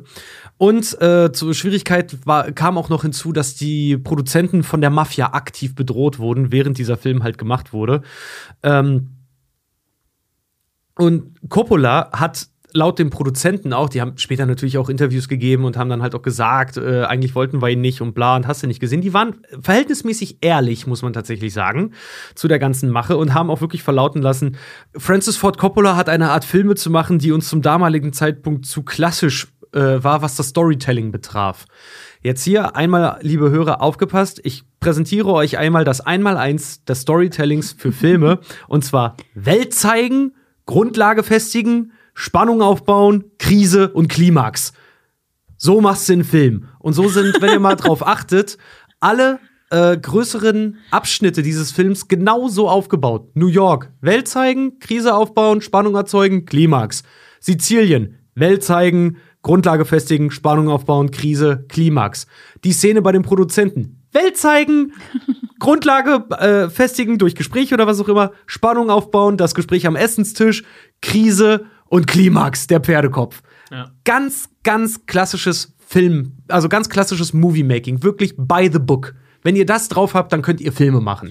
Vor allem, was eigentlich, ähm, ich sag mal, so ein bisschen unüblich für die Zeit war, ne? Das war ja so der Beginn dieser ganzen New Hollywood-Ära und Francis Ford Coppola zählt ja auch als einer der jungen Wilden, Young Turks, wie das damals genannt wurde, komme ich gleich nochmal zu. Zusammen mit Martin Scorsese und Co. Halt so. Martin Scorsese, Steven Spielberg, George Lucas. Scorsese. Scorsese. so- Habt ihr denn etwa die Folge über Gangs of New York nicht gehört? Scorsese. Scorsese, Coppola, Mann. Coppola. Meine Güte. Spielberg. Bitte weiter. Junge, Junge, hol dir mal ein paar Ravioli los. Naja, und, Ravioli. so, und, voll auf den Haken gebissen. Come si dice. Mehr kann ich. Okay, ich, ich mache jetzt einfach weiter. Ja, Ihr mach. macht da mal euren, euren Zeug. Euren Zeug. ähm, jedenfalls, so diese Leute, die waren ja gerade dafür bekannt oder beziehungsweise waren gerade dabei, sich als die jungen Wilden zu etablieren. Die, die keinen Bock auf Studios hatten. Genau. Die nach draußen gegangen sind mit der Kamera. Komplett unüblich zu der Zeit und technisch vorher auch nicht groß möglich gewesen. Ähm, echte, echte Drehorte halt. Ja. Genau, ne, vor Ort drehen. Und Francis Ford Coppola gilt heute als einer dieser jungen, wilden Leute, ne? Ich glaube, das liegt aber eher an ne, 1979 Apocalypse Now als am Paten, weil der ist wirklich wahnsinnig klassisch. Also der ist abgesehen davon, dass er nicht nur im Studio spielt, aber fast ausschließlich, ähm, ist der da ist nichts Wildes dran. Es ist eigentlich nur, dass er die Handlung und die Schauspieler so, wie er sie hat machen lassen, das ist untypisch gewesen. Aber nicht die Art zu drehen. Es war für, da, für damalige Verhältnisse war es halt neu. Sagen wir mal ehrlich. nee, seine Art zu drehen nicht. Ach so, nee, seine Art zu drehen Genau. nicht, aber dieses Storytelling halt generell und heute gehört es zur Sehgewohnheit halt einfach, ne? Nee, auch, auch, auch das nicht. Also das war nicht neu. Das hat Orson Welles in den 40ern auch gemacht. Ja, okay, gut, da sprechen wir über Orson Welles. Ist ja egal, das ist 30 Jahre her zu dem Zeitpunkt. Ne, das ist so, als würden wir heute über Filme aus den 80ern sprechen. So, ne, das ist für uns auch alt. Hm. Oder aus den 90ern, ehrlich gesagt. Mittlerweile, fuck, wir werden alt. Und, äh, äh, ne, also das, das, Francis Ford Coppola hat da an der Stelle, das kam erst bei Apocalypse Now und Co., ähm, da hat er das Rad nicht neu erfunden. Was er halt hatte, war eine geile Story und halt einen saugeilen Cast. Mhm. Was ja, wo er ja mit Hauptdran schuld ist, logischerweise. Er hat sich den Cast ja zusammengestellt und hat die eben auch machen lassen. Übrigens, so, ne? Stephen- Und das ist halt geil. Übrigens, äh, der Cast Stephen King approved. Stephen King hat mal selber auch verlauten lassen, der Pate ist deswegen so genial, weil es der beste Cast der Welt ist. Ja, das, ey, wenn du dir die Namen anguckst, also wer da alles damals mitgespielt hat, die logischerweise noch relativ unbeschriebene Blätter damals alle waren, ne? beginnt mit Al Pacino. Ne? Oder eben, gut, jetzt Marlon Brando kannte man, aber trotzdem, ne? wenn du so durchgehst, so Marlon Brando, Diane Keaton, äh, äh, James Caan, und das sind alles Namen, die man heute noch Robert kennt. Duval. Robert Duval. Also alle, alle, die auch ihren Fußabdruck in der Filmwelt wirklich hinterlassen haben, kann man nicht anders Oh, sagen. und ich ey. muss jetzt wirklich mal was sagen. Ich bin zwar eine Frau und ihr habt nicht oft Frauen hier und die Frauen in diesem Film sind auch super unterrepräsentiert, aber ich finde Diane Keaton in dem Film so scheiße. oh, die macht mich kirre. Die macht mich wirklich wahnsinnig. Ich habe neulich, ich habe den Film ja neulich auch mal wieder geguckt, zum Glück. Und ich habe die Szene mit ihr einfach weggespult. Oh, ich finde die ganz schlimm. Ich finde die so falsch besetzt. Kay Adams. Okay, ich finde die so Panne. Ich finde die wirklich so. Und oh, das ist Schlimmer auch, das ist auch ein. Plothole für mich. Das ist auch wirklich, der Typ verschwindet für zwei Jahre, Ja. ohne ihr zu sagen, wo er hingeht. Ohne dass sie weiß, lebt er überhaupt noch. Ihr, die, seine ganze Familie schneidet sie. Lässt sie kurz, sie kommt vorbei, sie darf kurz telefonieren, dann muss sie aber auch, muss sie auch wieder gehen. Die konnten ja auch alle nicht leiden. Ja, weil, und ah, ich finde die so Panne. Ich finde die wirklich, ich finde die ganz, ganz schlimm. Ich, ich meine, dass er die Dings hier, die, die andere von Rocky besetzt hat, das ist kein Zufall, das ist seine Schwester. Aber, oh, Diane Keaton macht mich kirre. Oh, Wahnsinn, Wahnsinn. Das wollte ich nur einmal Julia. Böhringer, meine Damen und Herren. Es tut mir leid. Diane Keaton. Nein, das nicht, aber Diane da, Keaton, falls du das hü hörst, fühl dich verachtet. Zumindest im Paten. zumindest im Paten. Ja. Sie hat schon auch schöne Sachen, aber da, no, no, no. Ja. Kay Adams kannst du rausschmeißen. Ja, da hat auch, ey, Coppola hat da sowieso irgendwie ein schlechtes Händchen, äh, was Frauenbesetzungen halt irgendwie angeht. Ich meine, Sophia Coppola, mh, die Frau ist zu Recht jetzt Regisseurin und keine, keine äh, Hollywood-Schauspielerin mehr. Ähm, Wen spielten die da? Nee, spielt im dritten Teil. Die Tochter. Ach, ach Gott, ja. und das, das Baby, was getauft wird. Sie ist das Baby, das getauft wird. Sie Sie spielt das ist, das, Baby. sie ist das Baby? Sie ist das Baby. Ach, sie ist wirklich das Baby. Sie ist das Baby. Ja, das ist Sophia Coppola, die getauft wird da. Wenn Hör Michael allen bösen, allen bösen Kräften Das absagt. war wahrscheinlich ihre beste Rolle. Ey, ich mag, ich mag die Filme, die sie gemacht hat, aber nicht als Darstellerin. Nee. Also, Nee. Ich mag auch ihre Filme, die sie als Regisseurin gedreht hat. Mwah, top, also wahrscheinlich beim besten gelernt. Ey, Könnte man Lost- vermuten, aber. Lost, Lost in Translation fand ich mega geil. Lost in Translation. Äh, hinzu kam auch, dass die Italian American Civil Rights League tatsächlich gegen den Film gewettert hat, in einer groß angelegten Kampagne, äh, da sie Stigmatisierung von Italoamerikanern befürchtete. Ey, zu Recht. Ne? Äh, Fair enough, fair enough. Allerdings, auf der anderen Seite, das ist so ein bisschen dieses Argument, aber ich habe einen schwarzen Freund. Ähm, das sind alles Italo-Amerikaner, die da mitmachen. Von Francis Ford Coppola über Mario Puzo bis hin zum fast kompletten Cast. So, ne? Ja, ob die eigenen Leute sich darüber jetzt, äh, ähm, ich sag mal so, so, so Klischees aufbauen dürfen, keine Ahnung.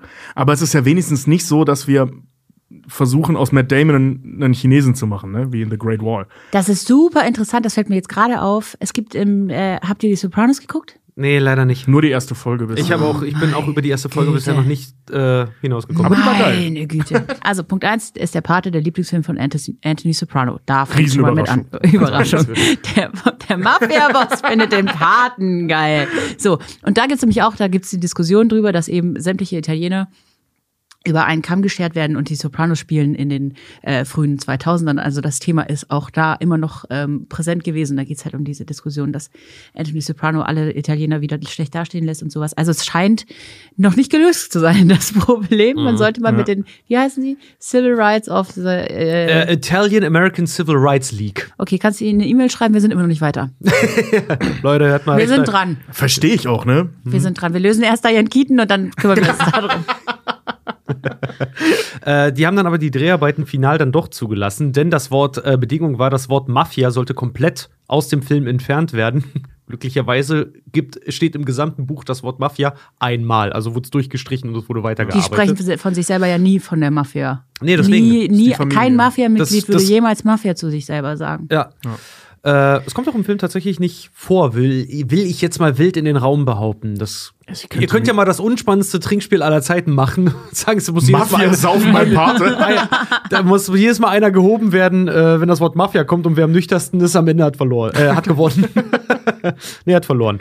Ähm, und Frank Sinatra äh, wollte den Film logischerweise, da kommen wir jetzt gleich zu noch, äh, stoppen. Zusammen mit Sammy Davis Jr. sammelt er ganze 600.000 Dollar, um die Produktion zu verhindern, weil er sich selber in der Rolle des Johnny Fontaine verunglimpft fühlte und weil er als Darsteller für Vito Corleone abgelehnt wurde. Es ist so, es ist so witzig. Als ich die Geschichte gelesen habe, habe ich mich wirklich beömmelt vor Lachen. So, ihr habt mich nicht mitspielen lassen, dann macht ihr den ganzen Film nämlich nicht, weil ihr lasst mich da nicht gut aussehen. Das ist so, ist so das Kind früher beim Fußballplatz, was den Ball dann mitgenommen hat. So, ne? Genau, das ist übrigens mein Ball. Dann lasse ich halt die Luft raus. Oder das beim Fangespielen ganz schnell immer gesagt hat, da wo am nächsten dran steht, ist Haus. Was ein Arschloch. Wenn ich nicht spielen darf, dann spielt jetzt keiner mehr.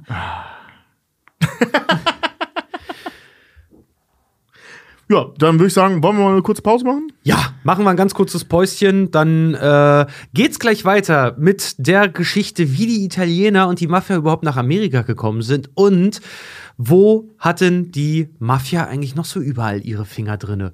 Sprich Hollywood und Gedöns. Es bleibt und wird weiterhin spannend. Bis gleich. Das sind die Kack- und Sachgeschichten.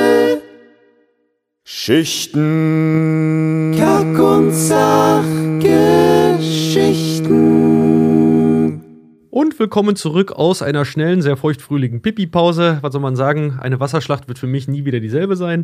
Ähm, Es regnet. Das will Richard damit sagen. Es regnet. genau, Tobi. Es regnet. Nennen wir es Regen. Moment, das ist gar kein Regen. Tanzen als Maul, ey. Wir waren äh, noch bei der Produktion. Ich will das Ganze auch ganz fix abschließen. Ich habe noch zwei, drei kleine schöne Trivia-Facts für euch. Und zwar äh, der Luca Brasi, gespielt von äh, Lanny Montana, den wir so schön sehen bei der Hochzeit, der noch da sitzt und seinen Text übt mit Don Corleone, es ist mir eine große Ehre, heute am Tag ihrer Ho der Hochzeit ihrer Tochter, verdammt, Don Corleone, es ist mir eine große, also der sein Text da die ganze Zeit durchgeht. Lenny Montana, der Schauspieler, war so fucking nervös am Drehtag, weil er nicht, also erst kurz vorher wusste, dass er wirklich mit Marlon Brando spielen wird, weil Marlon Brando wohl sein Stand-in da halt gemacht hat, dass er so aufgeregt war, dass er wirklich permanent seinen Text durchgegangen ist, obwohl der nur so kurz war. Und Coppola das so klasse fand, dass er ihn einfach, während eigentlich was anderes gedreht wurde, eine zweite Kamera hat aufbauen lassen und äh, dem Kameramann gesagt hat, Filmer, Filmer, äh, den Filmer Lenny. So, ich will das in dem Film mit drin haben, wie der seinen Text übt. Finde ich super geil. Jo, da fällt mir übrigens ein, äh, eine Korrektur. Du hast, äh, das war, glaube ich, das, was ich vorhin sagen wollte und vergessen habe. Ähm, der ist nicht der Oberboss von denen oder so. Der ist ähm, äh, der, der Killer, der Mann fürs Grobe, vor dem sogar Vito Corleone Angst hat. Ja. Luca Brasi, genau. Äh, Marlon Brando hat sich einen ziemlich geilen Witz über, äh, was heißt ziemlich geilen Witz? Der ist einfach, hat seine Kollegen verarscht, nämlich in der Szene, wo er als angeschossener Don Corleone dann wieder aus dem Krankenhaus rauskommt, gibt eine super geile Szene, wie die ihn dann wirklich auf der Trage, auf dem Bett quasi hoch in sein Zimmer tragen. Marlon Brando hat das Bett mit Gewichten beschweren lassen. Was für während, während er da hochgetragen wird und mu muss sich wohl während der Szene voll zusammenreißen, nicht loszulachen. Was ich so, ja, ist so ein schöner Witz unter Schauspielern. Der Pferdekopf war tatsächlich auch am Set äh, Gegenstand diverser Kontroversen, weil viele Leute gesagt haben: Alter, jetzt mal ganz ehrlich, äh, das geht zu weit, weil der Pferdekopf war echt. Oh. Der Pferdekopf Was? ist echt. Den hat äh, Francis Ford Coppola privat äh, von einem befreundeten Schlachter äh, einer, einer Tierfutterfabrik kurz vorher gekauft. No way. Mhm. Oh shit. Echt? Ja, das Ding war echt. Ich dachte immer krasse, krasse, krasses Prop. das Nee, hab ich auch gedacht. Das Ding ist, das Ding ist echt und auch äh, das ganze Blut, was in dem Bett ist, das äh, ist teilweise Filmblut, teilweise noch von, von, der, von dem Kopf. Was für eine Rating hat der Film? 16. Mittlerweile. Mittlerweile. Früher war es Früher- bestimmt auch 18, könnte ich mir gut denken. Weiß ich jetzt nicht, aber kann, also weiß ich nicht, keine Ahnung. Gab's das in den 70ern eigentlich schon? Ich meine, da gab's nicht mal ähm, Sicherheitsgurte im Auto. Gab's so ein Rating da? Ja, schon? aber immer ohne Gurt mit 240 über die Bahn fahren, das ist meine Freiheit. das hat ja nichts mit Kino hier mit so einem albernen Scheiß zu tun. Nee, ich meine, so Jugendschutz war ja, also, pff, keine Ahnung, gab's so Ratings Ich habe gesagt keine Ahnung. Tobi, Ja. um mal kurz etwas, um etwas, um etwas aufzulockern einmal, Tobi. Wie ist denn die Mafia jetzt nach Amerika gekommen? Um etwas aufzulockern, gehen wir die Geschichte der organisierten Kriminalität in den Staaten durch. ähm, ich würde ganz gerne einmal, ähm, ich sag mal, auflösen, was der äh, Unterschied zwischen Mafia und Cosa Nostra ist. Das ist ja so ein Ding, das hört man gerade im Netz immer wieder. Das ist die Mafia, das ist Cosa Nostra, das ist was völlig anderes. Das äh, stimmt nicht. Ähm, Mafia und Cosa Nostra ist tatsächlich das Gleiche. Jetzt höre ich wieder die Schreie der zukünftigen Hörer und Hörerinnen. Ähm, es ist tatsächlich bis sehr, sehr langer, also bis vor gar nicht allzu langer Zeit, ähm, wurde die Mafia beziehungsweise die organisierte, die familiäre organisierte Verbrechensstrukturen äh, äh, wurden als Mafia bezeichnet. Allerdings wurde dieser Begriff für jede Organisation benutzt. Also egal, wo sie herkam, ne? ob es russischen, äh, die russische Mafia, ob es die Triaden waren, ob es die Yakuza waren, also die Japan, äh, die Chinesen äh, beziehungsweise die Japaner, ähm, alle wurden sie als Mafia bezeichnet. Und daraufhin hat man die sizilianische Mafia als Cosa Nostra bezeichnet. Weil, wie wir vorhin schon gesagt haben, sie selber bezeichnen sich logischerweise eigentlich nicht so. Ne, haben sie auch nie. Da geht's halt um die Familie und so weiter. Aber nicht als Mafia. Und deswegen, falls jemand sagt, äh, äh, das ist nicht die Mafia, das ist die Cosa Nostra, könnt ihr jetzt klug scheißen, das ist das Gleiche. Das hat man erst irgendwann geändert, als alle verwirrt waren, weil alle als Mafia bezeichnet wurden. Damit man das Ganze ein bisschen besser Greifen kann, genau. auseinanderklabüstern kann, ja. Ja. Also die Cosa Nostra bezeichnet ganz speziell die Mafia aus Sizilien, beziehungsweise halt eben mittlerweile auch aus Amerika, und zwar da die sizilisch, sizilienstammigen, sizilianischen, Sizilianer. die Italiener, ja, nee, eben nicht die Italiener, sondern die Sizilianer. Ich habe doch gesagt Sizilianer. Achso, ich habe Italiener verstanden.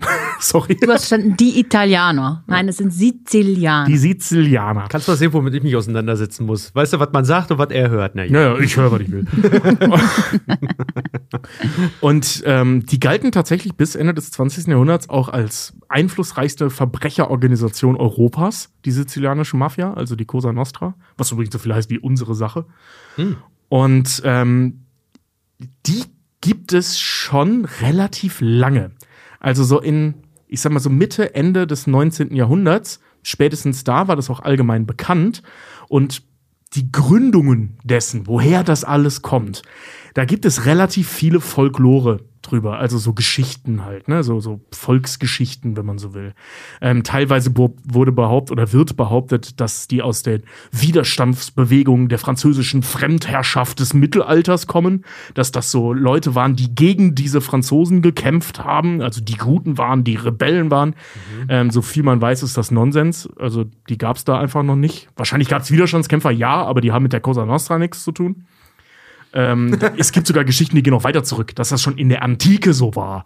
Dass das so Leute waren, die gegen die Klassengesellschaft im antiken, damals römischen Reich gekämpft haben und so. Das alles Stand jetzt der historischen Forschung Blödsinn. Ähm, das sind romantische Verklärungen.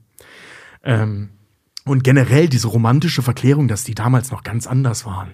So damals waren das die, die fürs Volk gekämpft haben in der Industrialisierung und so weiter. Nee, also ist auch Quatsch. Das ist eine Romantisierung. Das war von Anfang an waren das Verbrecherbanden. Und da gibt es auch relativ gute Quellen zu, nämlich von der Regierung damals oder von Leuten, die da damals gearbeitet haben.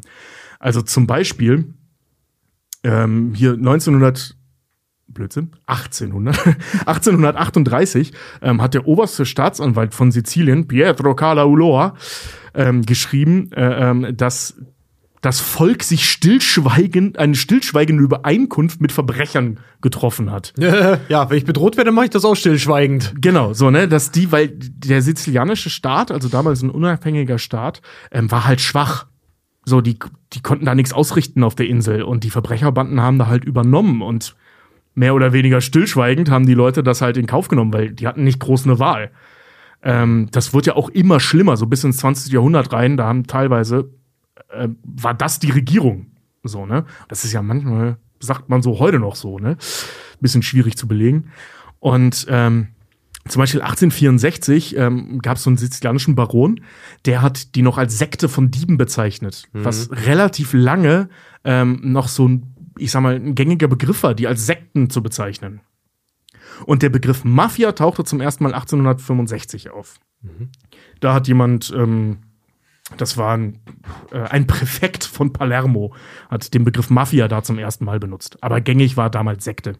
Dass die als Diebessekte bezeichnet wurden. Ich finde es total interessant, dass ähm, diese, wie kann man sagen, wirklich tiefgreifenden Versuche einer Erklärung, was die Mafia ist, wie du schon sagtest, bis rein ins Römische Reich und Co., äh, dass das verklärte Sagen dann jetzt äh, sind, ja. korrigiere mich bitte, wenn ich das Ja. jetzt falsch aufgefasst habe, aber dass das verklärte Sagen sind. Ich finde, bei einer Or- Organisation, die sich darüber definiert, dass sie Leute bedroht und ermordet und sehr viele Leute in sehr vielen Positionen hat, äh, finde ich es überhaupt erstaunlich, dass man irgendwas irgendwie rausgefunden hat, was halt wahrscheinlich nicht PR ist von der Mafia selber. Genau, das ist nämlich das Ding. Wir reden hier von Strukturen, die sehr tief in die Politik Siziliens ähm, verwurzelt waren. Wie gesagt, der Staat war damals, ey, der, war- der war kaum der Rede wert. So, der hatte auf dieser Insel nichts zu melden. Natürlich wollen die Und- sich gut darstellen im Auge Genau. der Geschichte. Ja. Ähm, ist, also einer der Dinge, die da passiert sind, ist zum Beispiel so 1882 ähm, gab es eine Wahlrechtreform in Sizilien oder auf Sizilien. Und äh, das hat denen Tür und, äh, Tür und Tore geöffnet, ihre eigenen Leute da zu installieren. So, ne? Und überall, oder plötzlich waren überall Politiker, die in den Händen der Mafia waren. So, klar sind dann die Geschichten verzerrt und vor allem sind die Machtgehabe oder Machtgefüge komplett verzerrt. So, die hatten in sehr, sehr vielen Landstrichen, also in fast ganz Sizilien eigentlich, hatten die das Sagen. Nicht die richtige Politik in Anführungszeichen. Es gibt Schwarz und es gibt Weiß und meine persönliche Lieblingsfarbe Grau. Ja, ja, ja, so, ja, so in die Ja. Richtung. Ähm, so als Beispiel äh, der erste international beachtete Mord, weil ganz ehrlich, Europa interessierte sich nicht für Sizilien. Da gab's halt Oliven. That's it. So, ne? Und ich meine, Sizilien, ich war leider persönlich noch nie da, ähm, habe mir nur viel angeguckt, weil ich da immer hin wollte. Äh, da ist halt auch nix. So, ne? Ist eine wunderschöne Insel, aber da, da, da gibt's nix. Das sehen wir ja zum Beispiel auch im Paten 2 ganz viel sogar, ne? Das ist einfach eine große Oliven. Insel voller Oliven. So. Ja. Klingt jetzt gemein, ist aber so. Und vor allem damals gewesen. Und ähm, dieser international äh, erste beachtete Mord, der war auch relativ krass, von wegen, das waren die Guten damals noch. Ähm, es gab einen ehemaligen Bürgermeister äh, von Sizilien, der dann irgendwann ins Bankgeschäft gewechselt ist und dann irgendwann in Rente gegangen ist. Der hat Zeit seines Lebens gegen die Mafia versucht zu kämpfen. Und ähm, als er dann irgendwann im Ruhestand schon äh, gedroht hat, beziehungsweise angekündigt hat, dass er die korrupten Strukturen in der Bank von Sizilien, also der, der Nationalbank, wenn du so willst, zu der Zeit, ähm, öffentlich machen wollte, ist er im Zug mit 27 Messerstichen niedergemetzelt worden. War ein Unfall. Ist War, der ist halt reingefallen. der ist halt 27 Mal. Was soll ich sagen? Ja. He ran into my knife. Ja, und das ist die Zeit, worüber heute äh, man immer mal wieder liest oder hört, da waren sie ja noch die Guten. So, nee, das waren schon immer brutale Gangster. Also das dürfen wir auch im Zuge von äh, der Pate nicht vergessen. So, wir sehen hier die Geschichte der Bösen. Das sind nicht die Guten in der Geschichte. Auch Vito Corleone ist nicht der Gute in der Geschichte. Nee. Und ähm, ja, übrigens dieser Fall mit dem Bürgermeister, ne, der ist äh, erst sieben Jahre später vor Gericht gelandet und zwar in Mailand. Der hat es in Sizilien nicht mal vor Gericht geschafft. Also das ist echt richtig krass. So, und wie kommen die jetzt in die Staaten? Ähm, so ab 1870 gab es richtig große ähm, Wellen, Einwanderungswellen in den Staaten, vor allem eben auch ähm, von Italienern. So, die gehörten neben den Deutschen und den Iren mit zu den größten Einwanderungsgruppen, äh, ähm, die es da so gegeben hat. Deutsche und Iren, das hatten wir auch bei der äh, Gangs of New York Genau. Folge. Also in Europa ist einiges in Bewegung geraten. Äh, in die falsche Richtung meistens. Es gab Dürren, Hungersnöte, was auch immer. Genau. Und da hat wahrscheinlich auch die Mafia gerade zu diesem Zeitpunkt ihre Chancen gesehen. Ja, mal. also gen generell waren es erstmal einfach süditalienische Menschen, die da abgehauen sind, weil Süditalien ist damals mehr oder weniger ignoriert worden von Rom. Also es konzentrierte sich halt, wie in der Antike auch, ähm, halt auf Norditalien. Ne, da saß halt Geld und unten saß halt nix und also sind die alle abgehauen. So ähnlich wie in Irland ja auch. Und ähm, obwohl es in Irland ja teilweise auch noch komplizierter war. Und ähm, die sind dann halt alle, um ihrer Armut zu entkommen, nach Amerika gegangen. So, soweit erstmal normal zu der Zeit. Und naja, logischerweise auch super viele Kriminelle. Und gerade Sizilien, es war relativ schwer, nicht in der Mafia zu sein. Ja, war so. Ne? Ist wie auf Schalke, ne? Du musst Schalke-Fan sein. ja, ja, ja, ey, so blöd das auch klingt. Und dementsprechend sind da relativ viele Kriminelle auch schon mit eingewandert und haben da auch sehr schnell angefangen, ihre Strukturen beizubehalten, beziehungsweise wieder aufzubauen. Und ähm, dann in den 40ern, äh, Quatsch, in den 20ern, nach dem Marsch auf Rom, also 1920ern, nach dem Marsch auf Rom, also der, der Machtübernahme der Faschisten, ähm, angeführt von äh, Mussolini, ähm, hat dieser Mussolini einen Krieg gegen die Mafia ausgerufen und eine Bekämpfung der Mafia-Strukturen, weil die halt, naja, die waren halt nicht so d'accord mit dem Faschismus, weil sie waren ja die Chefs auf Sizilien. So, was sollen die Faschisten hier, so wir mir das sagen? Geil. Und Okay. Wenn, die- wenn die Mafia dazu gedrängt ist, den Faschismus zurückzudrängen, weil sie selber Boss sein wollen. es ist richtig übel, ne? Also, das ist echt Junge, Fazit. Junge, ey. Nehme ich jetzt die Faschisten oder die Mafia? Also, fuck, ey. Also zu der Zeit wolltest du echt nicht auf Sizilien Äh, leben, welchen. Scheißhaufen wollen sie? Ja. Ja. Und die sind halt da eben auch rüber, ne? Also, also so in den 20ern. Da sind dann eben auch viele von den ganz großen Bossen ähm, rüber, was ja zum Beispiel auch in der Pate eine Rolle spielt. Und also jetzt nicht die Faschisten, sondern eben diese Zeit. Ne? Und ja, die haben dann da angefangen, halt die Mafia und äh, ähm, da neu zu gründen, die amerikanische Cosa Nostra dann eben zu gründen, ähm, wie man das heute nennt. Und damals auch schon genannt hat. Und da ging's recht, recht heiß zur Sache, sag ich mal. Ja, ähm, es bilden sich dann relativ schnell fünf große Familien raus. Kennen wir auch alle aus diesen ganzen Mafia-Filmen, so diese großen fünf Familien. Kommt den Paten ja auch vor, die haben nur die Namen ersetzt. Ähm, das endet ja auch damit so. Ne, äh, nee, das endet nicht, Entschuldigung. Das war, das war im Buch. Der erste Teil des Buches endet mit diesem Satz und so begann der große Mafia-Krieg von 1946. Ähm, das gab's ja wirklich so, diese Geschichten. Da haben sie nur die fünf Familien halt umbenannt. Also keine von denen hieß Corleone. Aber viele kamen aus dem Kaff Corleone. Dazu mehr in der nächsten Folge. Ja, denn wir machen im Anschluss äh, hier dran nämlich gleich auch noch der Parte 2. Also nicht heute, aber das wird dann auch gleich die nächste Aufnahme. Also freut euch Genau. dann. Wir, wir frühstücken gleich mal beides ab. Und ähm, hier, äh, also jetzt in Amerika, genau wie auch auf Sizilien, ähm, konzentrierten die sich vor allem halt eben auf Erpressung, auf Schutzgeld, auf Glücksspiel, auf, äh, beziehungsweise Glücksspiel war jetzt neu da in Amerika, aber so diese Strukturen waren die gleichen. Die haben Leute erpresst und Schutzgeld verlangt. Das heißt, sie sind So, ne? wirklich aus Sizilien weg nach Amerika und haben das gemacht, was sie am besten konnten. Genau, und das eben in einer Zeit, wo in Amerika, gerade in New York zu der Zeit, ja echt noch Rock'n'Roll war. Ne? Also da konntest du machen, was du willst. So, und ähm, wenn man sich jetzt zum Beispiel anschaut, so während der Prohibi Prohibition, ne, also aus heutiger Hollywood-Sicht, war das alles italienisch. Alles italienisch. El Capone. Der hat Al alles, Capone, der ja. hat alles gemacht. Ähm, in der Realität äh, lagen 70 Prozent des Alkoholgeschäfts ähm, bei der Koscher Nostra. Kommen wir gleich nochmal zu, weil ich den, den Ausdruck so witzig finde. Ähm, also du hast mir da heute kurz von erzählt, ich habe mich nicht mal eingekriegt. Ich wusste gar nicht, dass es sowas gibt. Koscher Nostra. Ey, das ist ein Riesending. Aber komme ich gleich nochmal zu. Äh, die Koscher Nostra und diese fünf Familien, ne, diese großen Mafia-Bosse, diese krassen Mafia-Strukturen in New York, die haben zusammengerechnet knapp 25 Prozent des Alkoholhandels ausgemacht. Also die sind nicht so krass, wie Martin Scorsese gerne hätte. Ja, ähm, also zumindest nicht in Sachen Alkohol.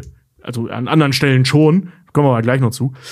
Und ähm, beziehungsweise jetzt, denn was die nämlich vor allem gemacht haben, neben Schutzgelderpressungen und so, die haben auch an sehr cleveren Stellen Schutzgeld erpresst, nämlich in Gewerkschaften.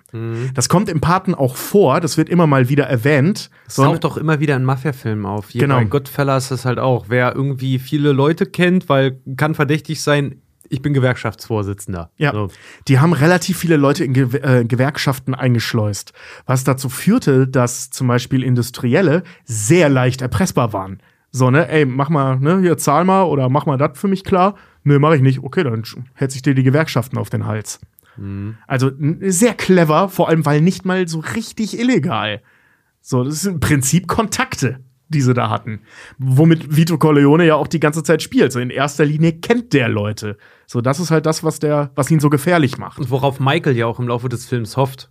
Äh, weil er auch selber sagt, ey, in fünf Jahren werden unsere Geschäfte alle legal sein. Ja, weil sie sich überall illegal reingebracht haben, was Genau. dann e- legal wird. Ja. Aber das So. ist ja immer bei den Mafia-Filmen. Sie kämpfen immer für die Legalität. Alle wollen noch einen großen Job und dann gehen wir in die Ja, Legalität. genau, ja. Und dann denkt man so, oh Leute, das wird schon einfach nix. Ohne das Ja. Prinzip Gier würde äh, kein Martin Scorsese-Film funktionieren, weil alles geht immer in die Binsen, wenn sie zu gierig werden. Ja. Und das ist übrigens auch dem National Crime Syndicate passiert. Was? Das ist nicht auf Martin Scorsese gewachsen? Mist gewachsen? Mein Gott. Und ich dachte, der wäre so. Ich dachte, er wäre ein Genie. Ey, das National Crime Syndicate finde ich persönlich super spannend. Das ist der Bundestag der, der Mafia-Familien. Ich finde es auch großartig. Ja. Es ist äh, Ja. super. Das, das ist genau das. Eine, die nannten sich auch selber, oder das nannte man so, eine Kommission. Ja, da haben sich einfach, da hat da jede, jede Familie ihren Vertreter und dann haben die sich zusammengesetzt und gesagt, so Leute, wir haben folgendes Problem, wie lösen wir das? Ja. So. Echt? Ja, Ja, das geil. ist das, was passiert die ist. haben halt auch dann so, so Sachen, zum Beispiel Las Vegas ist eine offene Stadt, haben sie ausgerufen. Hier darf jeder machen, was er will. Ja. Das, hat, das hat nämlich der Bundestag der Mafia so beschlossen. Der Bundestag, der Das war ist geil, so ey. geil. Wie so im britischen Parlament. Oh, da! ja, mega Nein, geil. Aber gut, ey, äh, ich, ich, äh, ja klar, äh, erstmal so logisch, weil halt auch gerade bei, bei äh, in der Pate Frieden herrscht nur und die Corleone-Familie ist an der Spitze, weil sie die Stadt untereinander aufgeteilt haben. Genau, und das ist da, was da nämlich passiert ist. Also der, das National Crime Syndicate, ähm, NCS, ähm, ist halt eben gegründet worden, weil da herrschte wirklich Sodom und Camorra. also die, Ka- die Camorra ist auch eine äh, Mafia-Struktur. Ja, Entschuldigung, ich musste rülpsen, da konnte ich nicht gleich lachen. Sonst hätte ich gekotzt. Die haben da halt, also, also da gab's. Hast also, du den notiert, oder? Und Camorra, oder ist dir das gerade Nee, das ist mir gerade eingefallen, weil ich das Wort Camorra hier gerade las. Bravo. toll, oder? Bravo. mein Gott, dieser Tobi, ey, ein, ein Hansdampf in allen Gassen. Geil, oder? Bitte weiter, Entschuldigung. Ja, und ähm, also da, da herrschte damals wirklich, also da wurde geballert, sagen wir es mal so. Ne? Da gab es einen Bandenkrieg nach dem anderen. Das könnten wir jetzt alles aufdröseln, aber es gibt so viele wunderbare Mafia-Filme, wo wir das noch mal machen können. Weil jeder Mafia-Film hat ein Fetzen dieser Geschichte in sich. Eben auch der Pate, nämlich diese, diese Treffen, die es da gibt. Das ist im Prinzip Das ist der Bundestag, das NCS ja? gewesen. Ja, ja. Nur, dass sie es damals auf fünf reduziert haben in dem Film jetzt. In der Realität waren es sieben. Ähm, das waren die fünf Familien aus New York plus äh, das Chicago-Outfit rund um Al Capone. Ähm, also der bei der Gründung dabei war und äh, äh, die, der Buffalo Boss beziehungsweise der Magadino Boss, Magadino Boss ähm, aus der größten Mafia-Familie Buffalos. So, ne? Namentlich, ich will mich jetzt nicht über Italiener lustig machen, aber die, das kann man über uns Deutsche ja auch sehr gut machen, dass wir alle den gleichen Nachnamen haben als für, für, für äh, Anderssprachige. Hier, Lucky Luciano, Vincent Mangano, Tommy Giuliano, Joseph Bonanno und Joe Profacci.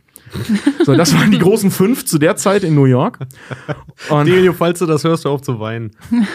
ja, ich kann doch nichts, ich kann doch nicht ändern, dass die so hießen. Alles gut, ich finde den Singsang nur so gut. Es wäre so geil, wenn man Delio einladen würde, dass er nachsynchronisiert. Dass er dann, Und ich frage ihn mal, ob er Zeit hat. Ob er da dann einfach stumpf drüber redet, so, ja. Na Geil. gut, es ist, man sieht uns ja nicht, aber dass er einfach alles dann richtig einspricht und dann. Und auch jedes Mal, oh, das wäre witzig, ihn dabei zu filmen, wie er dann da so. Weil Delio ist ja auch so ein Typ, der schafft es ja auch nicht ohne Handy zu reden. Und das ist ein Klischee, ja, es zieht sich durch, aber es Leute machen etwas und je öfter sie es machen, so schneller, umso schneller ist ein Klischee geboren. Klischee Ja, geboren. Und ähm, also so jeder dieser einzelnen fünf verdient im Prinzip eine einzelne Folge. Also tut mir leid an alle Mafia-Fans da draußen. Ich werde jetzt nicht alle Geschichten erzählen, auch nicht die von Laco Luciano, obwohl die Die die, ist geilste mega ist. geil. Er hat einfach die World Series gecrashed. Ich liebe es. Okay, warte mal, jetzt, jetzt habt ihr mich heiß gemacht. Erklärt mir das ganz kurz, bitte. Der hat halt einfach den, den, den ähm, ja, die Manipulation von Profifuß, äh, von Profi Baseball groß gemacht. Er hat es einfach hingekriegt, die World Series für seine Gunsten spielen zu lassen, Baseball. Ja. Da, also wie, wie beeinflusst man Baseball eben? Das ist jetzt nicht so wie im Torwart zu sagen, du lass den einfach mal durch. Lucky Luciano war einfach der Ficker. Aber komm, ich habe ich auch noch was, ein bisschen was zu ihm. Also Lucky Luciano, Ähm. der, der Name wird jetzt auch ein paar Mal noch äh, hier in meinem Teil vorkommen, weil der Typ war echt, also Geil. Also der hat ganz oben mitgespielt. Der hatte auch erstmal ordentlich aufgeräumt und so, ne? Und ähm, oh. Es gibt zwei große, ich sag mal, konkurrierende Strukturen beziehungsweise konkurrierende Ideologien in der amerikanischen ähm, Cosa Nostra. Und zwar alt gegen neu. Und habe ich vorhin schon mal genannt, der, der Begriff der, der äh, äh, Young Turks. Das waren so die jungen, also heute würde man das übersetzen mit die jungen Wilden. Aber den Begriff junge Türken gab es auch im Deutschen. Das basiert, äh, das klingt jetzt erstmal super rassistisch, basiert aber tatsächlich auf einer politischen Bewegung während des Osmanischen Reichs. Also die versucht haben, das Osmanische Reich, ähm, ich sag mal, etwas republikanischer zu machen. Das waren wirklich so die jungen Wilden im Osmanischen Reich, also Türken damals. Daher kommt der Begriff. Ist auch letztes Jahr nochmal gefallen, gab es auch äh, äh, Beef drum, weil der mittlerweile ähm, etwas rassistisch benutzt wird. So etwas sehr teilweise. Aber heißt im Prinzip einfach nur die jungen Wilden, die jungen Türken, die Young Turks. Und die haben gekämpft gegen die Mustache Pete's. Also gegen die Schnauzbart Peters. Ach, ma, ach so, Mustache Ma- Pete's. Mustache. Ja. Gegen die Schnauzbart Pete. Der, Ja. der Junge, ey. Der junge Türke gegen äh, den Mustache Pete. Der geilste und gleichzeitig lämste Boxkampf aller Zeiten, ey. Ja, und, äh, und das war das. Und den hat Lucky Luciano gewonnen, weil Lucky Luciano war halt ein Young Turk. Also er hat den natürlich nicht alleine gewonnen, aber war so einer der schillernden Figuren da. Ähm, ein Young Turk, ein junger Wilder. Und zwar denen war es verboten. Das haben die echt, das stand praktisch in deren Regelwerk, du darfst keine Bärte und vor allem keinen Schnauzbart tragen. Denn die ganzen alten Säcke, die, weißt du, die Origin-Sizilianer, wie Vito Corleone, die tragen, äh, ähm, weil es damals Mode war, äh, zum Beginn des 20. Jahrhunderts, äh, einen Schnurrbart. Geiler Move von Francis Ah. Ford Coppola. Ähm, Vito Corleone trägt einen Schnauzbart. Michael Corleone nicht. So, er ist im. Prinzip ein Young Turk. Der räumt ja auch erstmal ordentlich auf Jo. mit den ganzen Schnauzbartträgern in dem. Film. So. Und das sind so Begriffe, die tauchen da immer wieder auf, wenn du dich über Mafias oder über mafiose äh, Strukturen in den Staaten ähm, Sachen durchliest oder auch Filme guckst und so. Diese Begriffe Young Turks und äh, Mustache Pete tauchen da die ganze Zeit auf. Das ist praktisch jung gegen alt. So. Wo war ich stehen geblieben? Interessant. Aber äh, einmal ganz kurz reingegrätscht. Tobi, du hattest mir auch erklärt, äh, das wusste ich zum Beispiel auch noch nicht. Wusstest du, dass äh, diese ganze Sache, also Julia, ich spreche gerade mit Julia direkt, äh, bei, der, bei der Hochzeit, weswegen Vito Corleone auch so viele Leute empfängt, weißt, wusstest du, äh, dass es da eine Tradition gibt? unter Dass es Sizilianern? braucht, ja, dass der, also. Okay, ich wusste- weiß ich wusste ist das bei- nicht. Ist das der Brautvater an sich, Mhm. der Leute zu sich holt, oder ist das nur der Don, der solche Sachen macht? Also es gibt wohl diese, diese, diesen, diesen Brauch, dass der Vater der Braut keine ähm, Gefallen abschlagen Ja. kann. Und wenn du dann halt eben der Don bist, sehen die eben anders aus. Also keinen Gefallen abschlägt äh, an Am der, Tag der Hochzeit. Am Tag der Hochzeit seiner, seiner Tochter oder generell Genau. an, an Tagen der Hochzeit der Nee, nee, Familie seiner oder Tochter. So, ne? Seiner Tochter dann. genau, ja. also wenn er der Brautvater ist, Ja. dann kann er keine Gefälligkeiten ablehnen. Wahnsinn. Also so der Brauch. Ne? Ja. ja, und die Young Turks haben da ordentlich aufgeräumt und haben dann eben dieses äh, Crime Syndicate äh, äh, gegründet. Das ging so ein bisschen daher, weil es gab einen Typen, der war der Capo di tutti i capi. Capo der Capos. Das also ist Boss der Boss. Nee, das, Capos sind genau der Boss der. Bosse. Ja. Aber die Cap- Capos sind so die die die die die Generäle, wenn du so willst. Ja, und dann gibt's, ja, es ist der, der Don, dann kommt der Unterboss quasi. Der Underboss, Kommt der. Underboss und dann kommen die Capos. Genau. Also der Capo der Capos. Ja, und der Capo di tutti i capi ist so der Boss der Bosse. Das war praktisch der König der Mafiosi. Und ähm, den haben sie durch dieses Crime Syndicate mehr oder weniger abgeschafft. Das Ganze ist eigentlich deutlich länger und deutlich blutiger, als ich das jetzt hier erzähle. Aber grob zusammengefasst, der ist damit abgeschafft worden und es gibt dann diesen Rat. Ja, wie es in jedem guten Scorsese-Film nun mal ist, ähm, wurde dann einer von denen gierig und hat alles zu Klump gehauen. Das hat dann wieder nicht geklappt. Die haben sich dann wieder gegenseitig über den Haufen geschossen und es hat komplett daneben Dass gegangen. sie auch nicht lernen zu teilen, diese Mafiosi. Mensch. Nee, äh, es hat wirklich überhaupt nicht funktioniert. Aber ähm, die Grundidee war eben genau das, was wir beim Paten sehen. Jede Familie macht für sich den Kram, aber es gibt im Notfall halt eben diese Kommission, dieses äh, Crime Syndicate. Und da werden dann die großen Entscheidungen getroffen. Was wir in jedem zweiten Mafia-Film sehen. So diese, die Familien kommen noch mal zusammen und quatschen. Und das war gerade eben so im zweiten äh, oder nach dem Zweiten Weltkrieg ein Riesending. Das Geile ist, während des Zweiten Weltkriegs hatten die ja logischerweise Probleme, weil die Bösen und die Amerikaner äh, äh, neigen ja ein bisschen dazu, äh, absolute Feindbilder immer direkt aufzubauen. Also ich meine, Menschen neigen da generell zu, aber die Amerikaner halt so, äh, ich sag mal, medial ja schon zu der Zeit ganz weit vorne, was heute die Bildzeitung bei uns macht. ähm, so, es gibt immer nur den absoluten Bösen, immer direkt. So, und das waren hier logischerweise die Japaner, die Deutschen und die Italiener, ne? die Faschisten. Das heißt aber auch, dass Italo-Japaner, Italo-Japaner, Japano-Amerikaner, Italo, äh, äh, ähm, Japano-Amerikaner, Italo-Amerikaner und Deutsch-Amerikaner, halt, das waren die Bösen. So, ne? Den hat keiner geglaubt. So, die standen, die wurden teilweise verhaftet, die wurden in Internierungslager gesteckt, wofür Werbespots im amerikanischen Fernsehen liefen. Wie geil das in diesen Internierungslagern ist. Sind sie Deutscher, Japaner oder äh, Italiener, der in Amerika lebt, kommt in dieses wunderschöne Dorf, was definitiv kein Internierungslager ist. Knickknack. Ne? Also es war ein bisschen, das war krass. Was aber dazu führte, dass die Paranoia so weit ging. Ein Vorfall, und zwar ein, ein, Passagiersch äh, ein Passagierschiff, ein französisches Passagierschiff, die Normandie hieß das Schiff, ähm, sollte umgebaut werden zu einem Truppentransporter für den Zweiten Weltkrieg. Lafayette sollte das Ding heißen. Und da kam es zu einem Unfall. Also Es gab irgendwie einen Brand und dann haben die das gelöscht und dann ist das Ding untergegangen, weil die Scheiße gebaut haben beim Löschen und so. Die Amerikaner oder die amerikanische Regierung zu dem Zeitpunkt ähm, ist da fest von ausgegangen, dass das, ein, äh, äh, das von deutschen Spionen ausgelöst wurde und deswegen dieses Schiff halt untergegangen ist. Und hat sich deswegen, und das ist historisch ein bisschen schwierig zu belegen, also da, da gibt's für und wider von, also das ist nicht hundertprozentig geklärt, so als kurzer Disclaimer. Aber es liegt sehr nahe, und das ist das Problem, dass die, ähm, die Regierung sich da mit den Mafiosi zusammengetan hat. Mit Lucky Luciano. Weil Lucky Luciano saß zwar zu dem Zeitpunkt schon im Knast, hatte aber so einen Dude installiert, also seinen Nachfolger, der die Häfen komplett unter Kontrolle hatte. So, und wenn es Probleme an den Häfen gibt, ist es relativ logisch, dann denjenigen zu fragen, der da alles kontrolliert. Und es gibt tatsächlich auch ganz gute Beweise, dass die Navy oder die Marineabwehr, ähm, also ONI heißt die, ähm, dass die sich mit denen zusammengetan haben, um die Gewerkschaften vor Ort, und zwar Soldaten von der Navy, wurden von der Mafia in die Gewerkschaften eingeschleust, weil die ja die Gewerkschaften kontrolliert haben, und, um Informationen zu bekommen.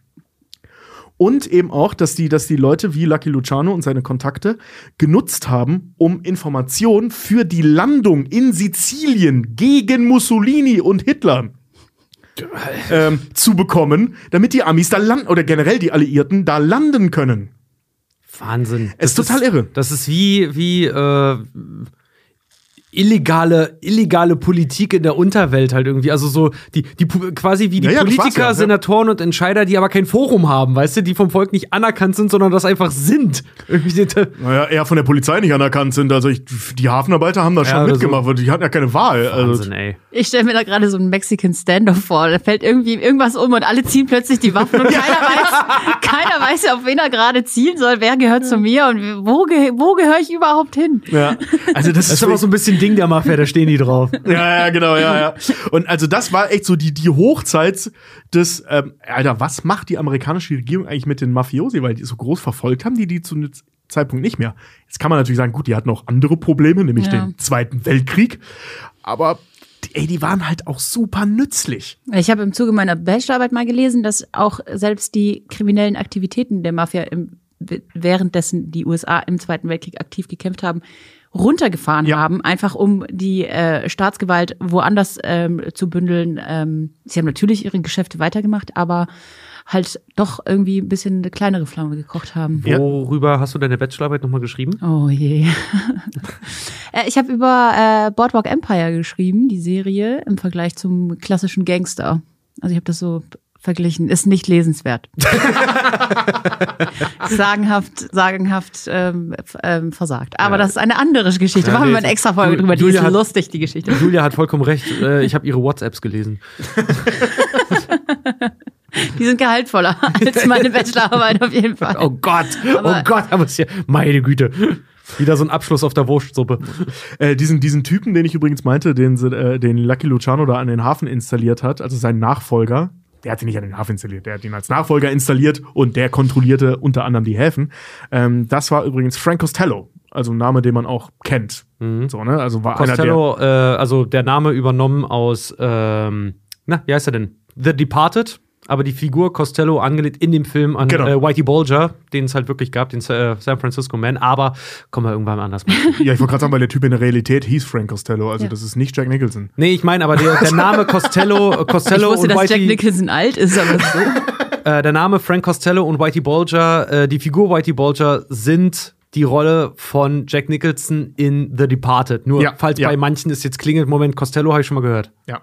Also Frank Costello war halt eben auch einer der krassesten Mafia-Bosse, die es zu der Zeit gegeben hat. Als, gerade eben als Lucky Lucianos äh, Nachfolger.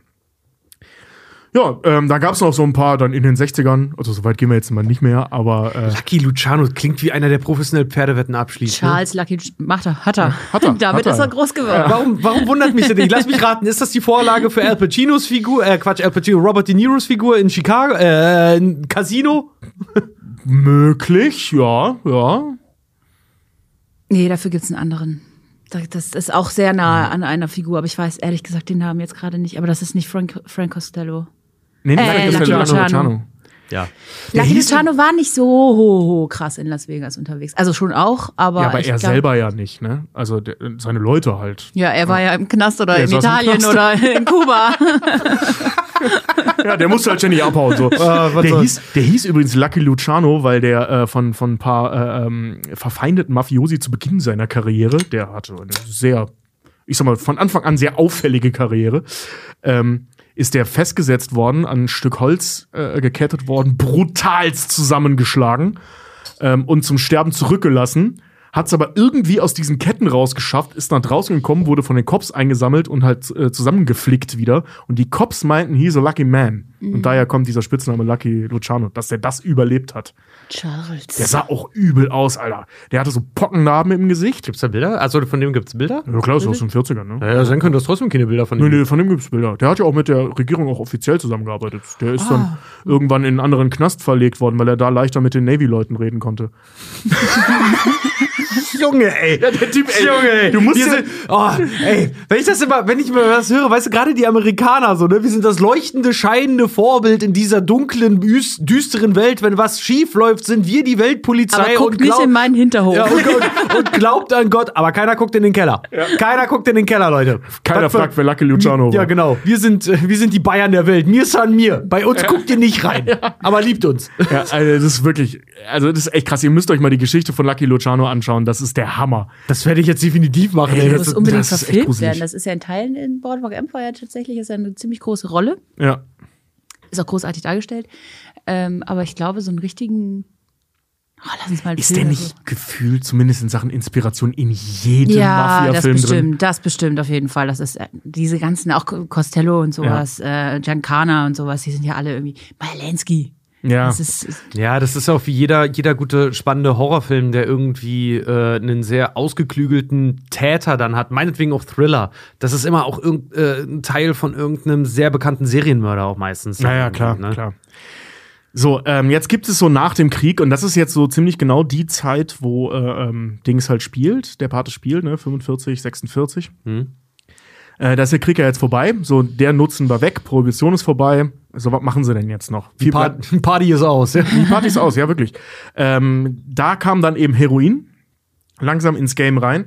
Es gab auch tatsächlich Leute, die sich dagegen gewehrt haben, Heroin zu verticken, weil es denen einfach zu heiß war. Das war halt ein, ein sagenhaft lukratives Geschäft, aber eben auch eins, womit Pol- Politiker, die nicht in der Hand der Mobster, also der, der, der Mafiosi waren, ähm, sich mit profilieren konnten im Kampf gegen die Drogen halt, ne? Und da gab es zwei große Konferenzen.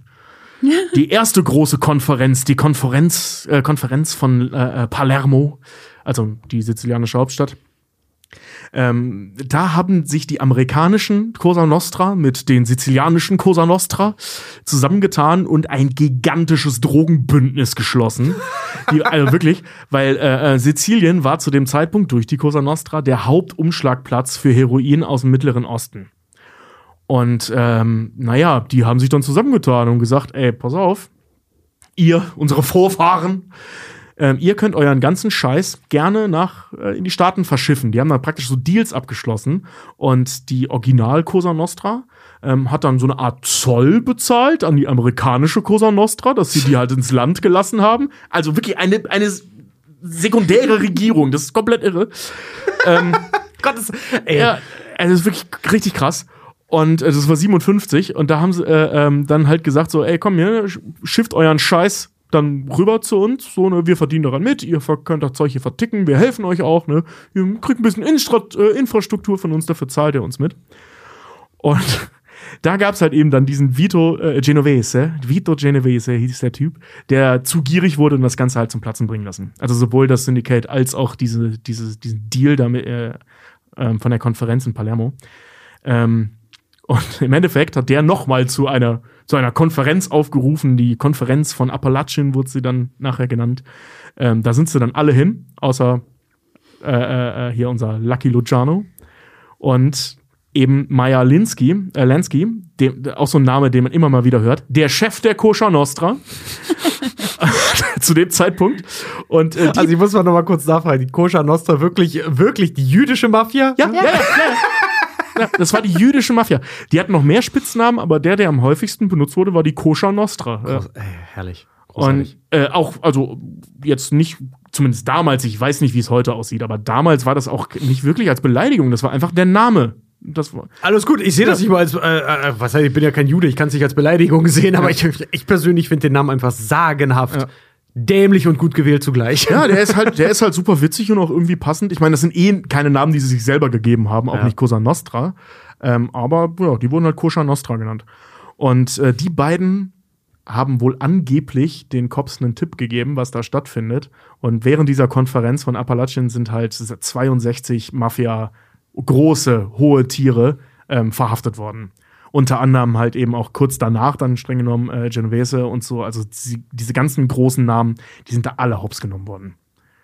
Teilweise nicht lange, aber stellen Sie sich das nur mal vor. Zwei Wochen saubere Straßen.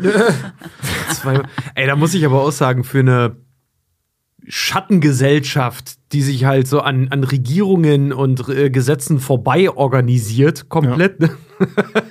Dafür, dass man das mittlerweile so gut alles aufdröseln kann, die sind echt blöd, dass sie so gut Buch führen, oder? Ja, total. Also ich meine, es ist natürlich relativ schwer dazu zu. Äh, du brauchst halt Aussteiger, so, ne? Wenn du den richtigen Aussteiger hast, davon gibt's ja auch ohne Ende Dokumentationen in diesem Internet, ähm, wo irgendwelche Aussteiger halt erzählen und die rücken dann halt mit der Sprache raus. Und in dem Fall halt eben unter anderem Lucky äh, äh, Luciano. Äh, Luciano.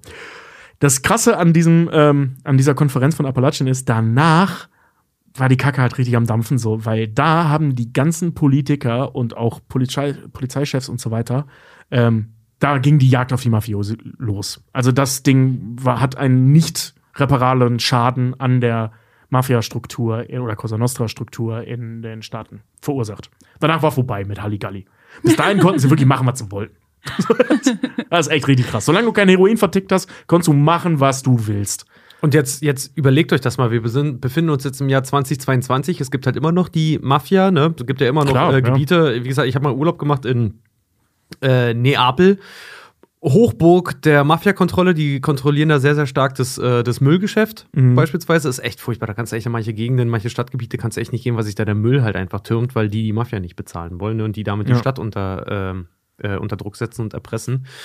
Aber ähm, um noch mal ganz kurz auf den Paten zurückzukommen, da fällt ja auch so schön der Satz so 1945 oder 1947, wann es dann ist. Äh, 45. naja, dann später bei, So. der, bei der Versammlung. Das ist ja schon zwei, zwei, drei Jahre ins Land gegangen halt irgendwie. Äh, dass es dann halt heißt, äh, Vito Corleone, wir müssen uns auch damit abfinden. Die Zeiten, wo wir alles machen konnten, wie wir wollten, sind vorbei.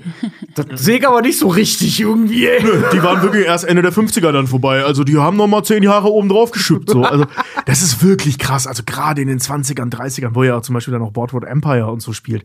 Ey, die konnten echt machen, was sie wollten. Wa? Äh, die, haben, die haben die Strukturen da aus Sizilien praktisch eins zu eins in den Staaten weitergemacht. So, ich ich meine, die, die Cops, ich meine, was willst du auch dagegen machen? Jetzt mal im Ernst. Ja, nee. in so einem jungen Staat, äh, ähm, also was heißt jung? Er war ja schon ein paar Jahre alt, ne? Aber ich sag mal relativ ungefestigt. Haben wir ja auch in der in der Gangs of New York Folge drüber gesprochen. Ey, was willst du da groß gegen machen, wenn die ganz oder wenn die halbe Stadt oder ganze Viertel, ne? Little Italy damals in in, in Manhattan, es war nur ein Viertel, das komplett regiert wurde von der Cosa Nostra. Also da, da hast du als Kopf, wenn du nicht von dem bezahlt wurdest, solltest du da besser nicht auftauchen. New Jersey. New Jersey, ja. Ist Long ja Island. Auch, ja, ist Ja. auch so eine Hochburg gewesen damals. Irgendwo mussten die fünf Familien ja auch Ja. herkommen. Ja. Und wie wir äh, von Tobi auch gehört haben, hier Vegas halt auch, oder Nevada dann halt generell, dass gesagt wurde, so, ey, ey freies Gebiet, tobt euch da halt irgendwie aus, ne? Ja, das, das war so nach dem Krieg. Also da sind sie dann äh, langsam aber sicher alle äh, äh, nach Vegas und so gegangen. Ne? Ja, also gut, weil- Drogenhandel und, und Vegas. Das Vegas war halt die dann jetzt auch super interessant plötzlich, ne? Wenn die sagen, oh Leute, wir sind ein Staat, wir sind Wüste, was machen wir? Oh, Glücksspiel. Ja. Weil die, es wollte ja keiner nach Nevada. Was machen, um, um die Leute dahin zu ziehen? Glücksspiel. Und das war natürlich, ähm, wenn ich Mafioso wäre und mir würde einer sagen, du pass auf, wir haben jetzt einen Staat. Da ist das alles legal. Ey, da würde ich doch auch sofort meinen Koffer packen und da sofort irgendwie anfangen. Das ist ja quasi Goldgräberei gewesen. Mitmischen also, zu wollen, ja. Ja, vor allem, weil es legal war. Ne? Also du kannst ja praktisch dann anfangen, deine Geschäfte zu Gut, sie legalisieren. hatten trotzdem noch das Problem, wenn ihnen irgendwie angehaftete, anhaftete, dass sie Mafiosi sind, dann haben sie keine, keine Lizenzen bekommen. Deshalb hatten sie ja dann ihre Strohmänner. Also Genau. sie konnten sich ja jetzt nicht einfach einen runterwedeln und sagen, hier bin ich. Ja, also Ähm. da stand jetzt nicht Lucky Luciano am Schalter und hat gesagt, ich hätte gern vier Millionen aus der Kasse, weil ich kaufe jetzt ein Casino. Äh, das, Nee, aber im Film Casino gehen sie auch darauf ein, dass äh, du operieren darfst, auch wenn der Antrag für deine Lizenz in Nevada selber ja beispielsweise auch noch läuft. Das ist ja explizit ja auch ein Plotpoint von äh, Scorsese bei Casino, dass äh, die ja wirklich da schalten und walten können, auch wenn sie noch gar keine Lizenz haben und einfach schon mal loslegen. Ja, ne? natürlich, das, das auf jeden Fall. Aber trotzdem war es jetzt nicht so einfach. Ähm, also ich glaube, so ein Genovese hat es jetzt nicht einfach in Nevada eine äh, Glücksspiellizenz überhaupt zu bekommen. Mhm. Deshalb gab es dann ja ähm, diese Strohmänner und man hat sich einfach nur eingekauft. Du warst, die waren dann halt einfach ähm, stiller Teilhaber. Oder so, so still waren sie nicht, aber ähm, die hätten jetzt nicht auf die Wand drauf, äh, am am Flamingo stand jetzt nicht unbedingt dran, dass Meyer Lenski das Ding gebaut hat. Ah.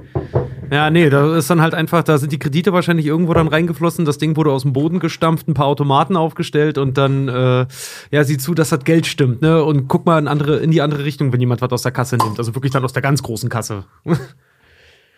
Meine Güte, ey. ja. Und das, ey, wie gesagt, an alle Mafia-Fans da draußen, ihr wisst das und für alle anderen, das war jetzt nur ein ganz kurzer Abriss von dem, was da abging in der Zeit. Also das ist wirklich irre, was die da an Kontrolle ausgeübt haben. Und die konnten wirklich machen, was sie wollen. Krass. Ja. Einfach nur total krass. Aber gut, das Ganze halt auch, wenn man sich das immer noch mal gibt, man, wenn Leute sich wirklich fragen, wie solche Strukturen dann möglich gemacht werden konnten, also in einem Land, was sich eh schon brüstet mit dem Slogan, jeder kann es hier schaffen und wir haben den American Dream, ne? Dadurch werden doch auch solche, solche äh, Strukturen dann auch total begünstigt, dass wenn äh, natürlich, jemand von Anfang an gesagt wird, du kannst hier vom Tellerwäscher zum Millionär werden. Und seien wir mal ehrlich, der Weg dahin, der ist scheiße und echt schwer. Und wenn du dann äh, gerade in der Zeit, irgendwie kurz nach dem Krieg, dann Leute hast, die einfach sagen, gib mal ein paar Briefe für mich irgendwo ab und das sind aber irgendwelche Bomben oder so, dann, Mhm. und du kriegst dafür halt Geld. Ja, mag das halt nochmal, ne? Ey, das mit den Briefbomben war übrigens ein Ding der Koscher Nostra. da gab es mal so einen Vorfall, da haben die irgendwie zig Briefbomben gleichzeitig verschickt. Die Koscher Nostra war krass. Das Geile ist, es gab so ein paar äh, ge- total interessante Verworrungen zwischen der Koscher Nostra und der äh, Cosa Nostra. Ja, bestimmt wegen Verwechslung, aber gut, red weiter. Nee, nee, nee. Also, wie gesagt, die haben sich ja nicht selber so genannt. Ähm, aber die, die, so Rechtschreibfehler an der Wand, das Ja, war die Gosa Nostra. Mach mal noch was anderes rein, das sind nie wir. Nee, äh, die haben teilweise sind die äh, Cosa Nostra hingegangen und haben dann äh, ähm, die jüdischen Mafiosi, zum, die Koscher Nostra dann halt eben, ähm, gesagt, ey, pass auf, wir müssen das und das machen, macht ihr das mal. Was dazu führte, dass die Cops da standen, was haben denn jetzt die Juden mit den Italienern zu tun? so, und äh, die konnten es nicht nachvollziehen, so, ne, weil die eigen offiziell verfeindet waren. Haben dann aber so Ablenkungsmanöver gestattet. Die Italiener haben wir die Koscher Nostra gemordet und umgekehrt. Und alle waren verwirrt. das ist total geil. Ich habe ein Memo nicht bekommen und plötzlich ist alles auf links gedreht. Ja, wirklich. Also, äh, ne, die Tatsache, Kommst du dass, jemand zu spät zum Treffen, alle tot. Ne? ja, weißt du, dass so, so, ein- so ein Lucky Luciano und ein Maya Lenski halt zusammengearbeitet haben, ey, das kam halt erst nachher raus. So, ne, das waren offiziell, waren die verfeindet. Aber nee, die wären auch schön blöd, wenn sie nicht zusammenarbeiten würden. Also, Witzig, das, in Boardwalk Empire stellen sie die irgendwie als Kindheitsfreunde dar. Da sind, das sind, sind die ganz dicke miteinander. ich, ich rede von den Cops, die das nicht wussten. Ach so. So, weil offiziell galten die als verfeindet. Und die waren halt, also, äh, wie gesagt, Lucky Luciano und, und Maya Lenski, die waren super dicke miteinander. Die haben ja super viel zusammen gemacht. Unter anderem alle anderen an die Cops verraten. So, also, die sind schon, waren schon Früchtchen, die zwei. Vor allem der Maya Linsky, äh, Lenski. Das ist schon, war schon ein krasser Typ. Ich Hast muss du die- echt mal, Serie echt schon mal geguckt Julias? Julias Bachelorarbeit lesen und Auf mir, gar keinen mir, Fall. mir dann Boardwalk Empire ansehen, solange ich es noch kann, wenn ich mir die Augen nicht ausgestochen habe, Julia. Ich passe ja auch auf. wow. Was, was meintest du gerade? Was für eine Serie? Was? Es gibt äh, bei äh, einem Streamingdienst gibt es eine Malensky-Serie jetzt, habe ich noch nicht geguckt. Ey, oh cool. Ich Welche ist es denn? Die aus dem Amazonas oder die, äh, Nee, die wo, Leute roten, sich immer die mit gegenseitig dem, ficken? Die, die, die dieselbe Rot benutzen im, im, im, im Logo wie ihr. ah, okay, alles klar. Also die hier ficken Die chill. fixen. Ficken chill die Sonntagsbeschäftigung, ey. Die zum Apropos Sonntagsbeschäftigung. Wer will noch eine rauchen? Okay. Lass uns das machen, weil und dann würde ich nämlich gerne äh, die Überleitung, die Richard gerade aus Versehen schon geil gebracht hat, Mhm. nämlich vom Tellerwäscher zum Millionär. Was denn genau hat denn jetzt Frank Sinatra nicht mit den Mafia zu tun? Das Oh hören Mann, Sie oh nach Mann. einer kurzen Pause. Ja. Ding, ding, ding. Kack- und Sachgeschichten. Leck mich am Arsch, Alter. Ohne Witz, ey. Diese ganze Mafia-Rumgeballerei und wir gründen unseren eigenen Staat mit Koks und Nutten, aber diesmal in echt so. Wow, ein, der, der feuchte Traum jedes Teenagers wird da irgendwie wahr. Na, eigentlich nicht, weil ey, ey, ich möchte jetzt noch mal ganz kurz, also ich glaube, das muss man noch mal in aller Deutlichkeit sagen. Ey, ja, die Geschichten sind spannend, aber das sind alles richtig kranke Wichser, von Ja. denen wir hier sprechen. Ne? Das sind alles Mörder, Erpresser, Entführer, Vergewaltiger, Menschenhändler. Mhm. Also diese ganze Nummer mit der Prostitution, die sind alle früher oder später mal angeklagt worden oder eben auch nicht angeklagt worden, aber man hat es nachher rausgefunden, dass das alles Mädchenhändler waren. Ne? Ja. Was ich übrigens einen furchtbaren Begriff finde, weil der das viel zu verharmlost. Der- aber so nennt sich das. der, Das ist ganz schlimm. Pate halt auch äh, mit unter anderem so beliebt, ja gut, weil es halt auch der Pate ist und Co., also der, der Film, aber äh, halt auch deswegen so besonders, weil wir mal wieder von einem Regisseur da reingebracht werden, einen eigentlich vollkommen abzulehnenden Charakter und Menschenschlag äh, als den Guten zu empfinden. Also Ja. Das ist schon, die Faszination dahinter kommt nicht von ungefähr.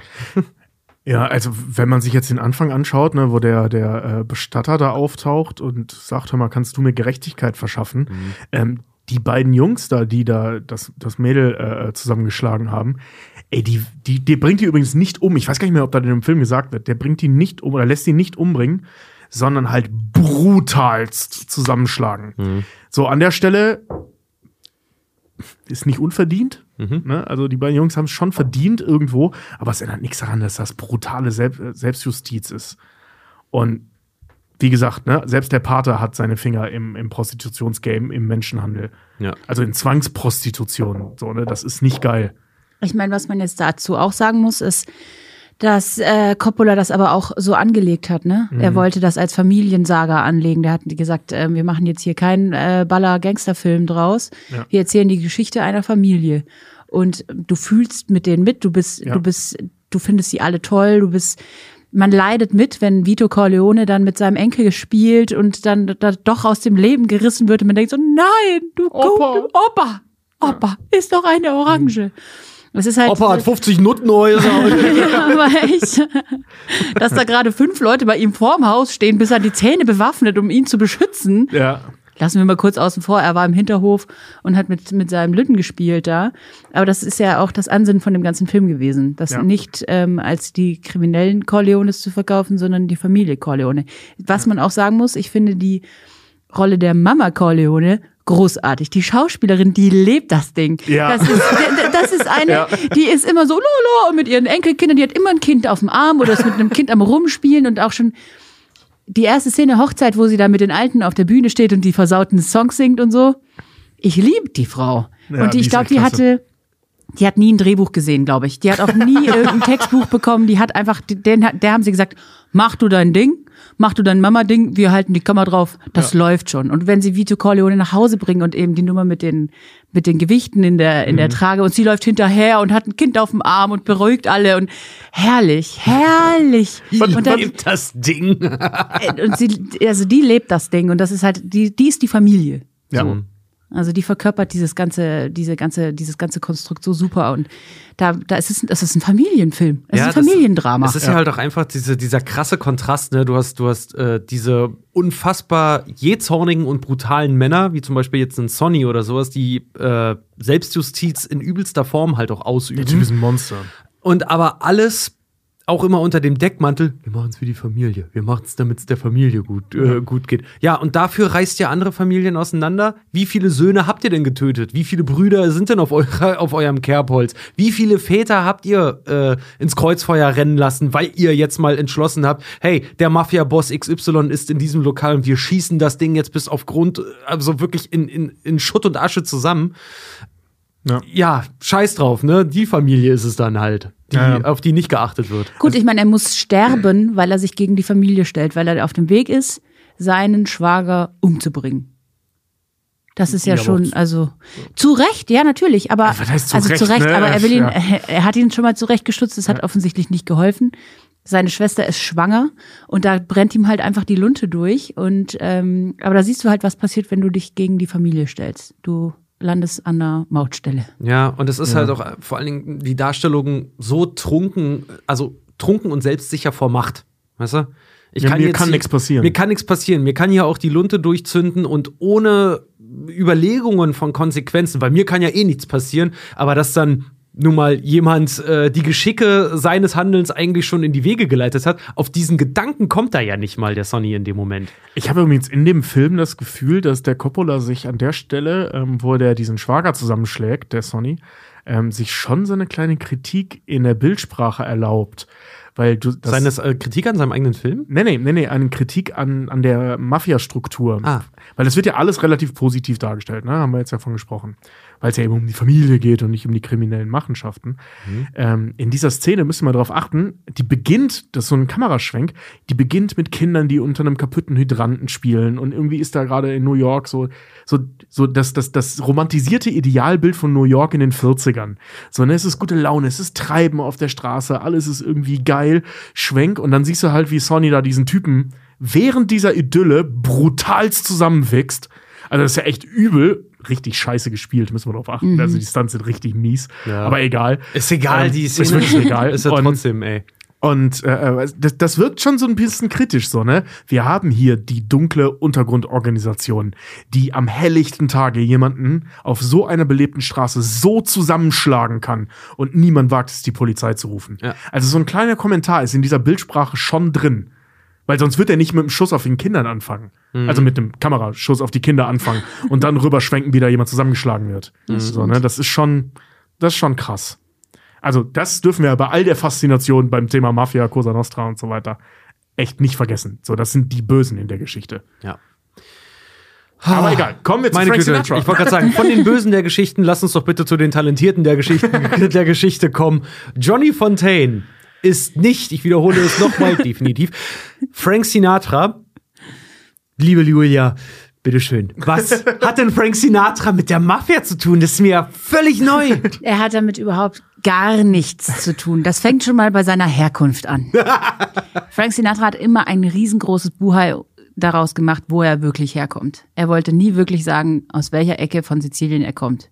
Er kommt nämlich aus dem Dreile Dreiländereck der Cosa Nostra. Es gibt die drei Orte Corleone, Prizzi, entschuldigt bitte, mein Italienisch ist etwas eingeschlafen, und Lercara Fridi. Das sind drei Orte, das ist irgendwie so ein Dreieck. Und ähm, dort ist eben die Wiege der Cosa Nostra, das hat uns Tobi ja vorhin schon 1a erklärt. Dort stammen, stammt sein Vater her. Also sein Vater kommt ursprünglich aus Palermo und dann aus dieser Ecke da. Ist ja auch Wumpe. Äh, auf jeden Fall ähm, stammt er aus dem Ort Fridi. Wer kommt da auch noch her? Lucky Luciano. so. Könnte was mit der Handlung zu tun haben. So, Jetzt seine Eltern. Lucky Luciano klingt, jetzt weiß ich endlich, es klingt wie eine Zigarettenmarke. So, danke. das stimmt. So, seine Eltern, Sack und Pack gepackt, Sack und Pack gepackt, schön ausgedrückt, ähm, sind nach New Jersey ausgewandert und dort kam er dann auf die Welt. Frank Sinatra, Old Blue Eyes, The Voice. So, sein Vater, Boxer, Barbesitzer. Super legal wahrscheinlich. Super legal. Hat, also wirklich. Du, der Seine- goldene Handschuh hat auch schon den einen oder anderen Schalmeien rausgehauen, hervorgebracht, aber die sind alle bisher nicht erfolgreich. Seine Mutter Hebamme, Schrägstrich Engelmacherin, Schrägstrich Lokalpolitikerin. Was, mit was wird die wohl zu tun haben? Alter. Schwierig. Engelmacherin, also Ja, äh, sie hat, tatsächlich, sie hat tatsächlich Abtreibungen vorgenommen. Äh, ausschließlich für italienische Familien, ausschließlich für gefallene Mädchen. Wo kommen die wohl her? Hm, ah, schwierig. Sonny kann sie nicht alle rechnen. So, auf jeden Fall kommt da dann äh, äh, 1915 Frank Sinatra auf die Welt, Einzelkind. Seine seine Figur, äh, seine Figur, seine Figur war schwierig. Seine Geburt war schwierig. Er ist Einzelkind geblieben ähm, und ist äh, in seiner Familie sehr behütet aufgewachsen, beziehungsweise mal wurde er geschlagen, mal wurde er geliebt. Ein ganz normales Kind. Ja, ein Kind in den 20ern. So. Seine Mutter war, äh, wie gesagt, eine Lokalpolitikerin, hat da einen gewissen Ruf ähm, genossen und ähm, er war schon von Kleinkinst an Musik interessiert. Hat auch die Schule geschmissen, äh, wollte Musiker werden. Das hat alles nicht so richtig hingehauen. Und dann hat Mutti gesagt, du, pass mal auf. Ich kenne da jemanden. Das ist natürlich alles nicht wahr. Das hat Frank Sinatra nie bestätigt. nee, nee, nee. Also das müssen wir wirklich so festhalten. Äh, auf jeden Fall hat seine Mutter angefangen, Strippen zu ziehen und hat dann einen Bekannten in, ähm, in, in New York kontaktiert, um ihren Sohn auf die Wege zu bringen. Das war ein Kollege von besagtem Lucky Luciano. Es gab ein äh, geheimes Vorsingen, da kamen einige Mafia-Größen ähm, äh, zusammen. Äh, Frank Sinatra hat ähm, denen mal gezeigt, wo der Bartel de Muschtult. Und sie haben ihn, War das italienisch? sie haben ihn unter ähm, ihre Fittiche genommen. Er hat dann angefangen in äh, einer kleinen lokalen äh, Boyband zu singen. Die sind dann auf Nationaltour gegangen. Ähm, er ist dann schnell rausgestochen als der talentierteste von allen ähm, und ist dann nach Umwegen bei einem Bandleader gelandet. Hm. Dieser Bandleader ähm, hat ihn groß gemacht ähm, und als Frank Sinatra festgestellt hat, dass er doch gerne lieber alleine Musik machen würde, wollte er diesen Bandleader verlassen. Dieser Bandleader hat aber gesagt, das ist meine eierlegende Wollmilchsau, den lasse ich nicht gehen. So, was wird da wohl passiert sein? Dieser Bandleader, der heißt, Moment, ich muss noch mal gucken, Tommy Jersey, hat Besuch bekommen. Und zwar von äh, einem Herrn Giancana, das war die rechte Hand von Lucky Luciano. Und der hat zu ihm gesagt, guter Mann, wäre doch blöd, wenn du tot aus dieser Unterhaltung rausgehen würdest. Daraufhin war äh, Old Blue Eyes frei wie ein Vogel. Wäre wär jetzt echt ungünstig für dich, wenn du plötzlich stirbst während der Äh, Unterhaltung. Tommy Dorsey hat, ähm, hat, ich glaube, der hat einige tausend Euro beko äh, Dollar bekommen und ähm, Ja, so ab da. wie- äh, Entschuldige, natürlich nicht wie beim Paten weiter. Nee, Ja. nee, das ist. war der kann ja noch froh sein, dass er überhaupt Geld bekommen hat. so, und ab da war dann äh, Frank Sinatra quasi ähm, auf dem Weg an die Spitze.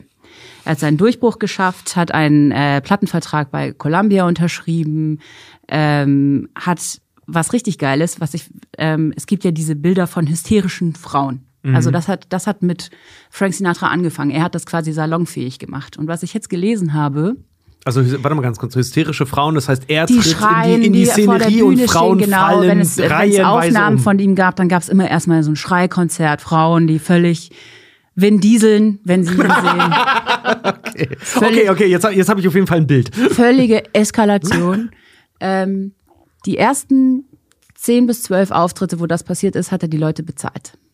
Die Leute, die Frauen Echt? wurden bezahlt dafür, dass sie sich da hinstellen und ein Tabula Rasa machen, bis es sich halt dann irgendwann eingegroovt hatte und die Frauen das von selber gemacht haben. Das sind ja Die nordkoreanische ersten- Verhältnisse hier. Die ey. ersten Male wurden bezahlt. Ob er das jetzt war oder hm, die Leute, von denen wir hier nicht gesprochen haben, ist nicht ganz klar.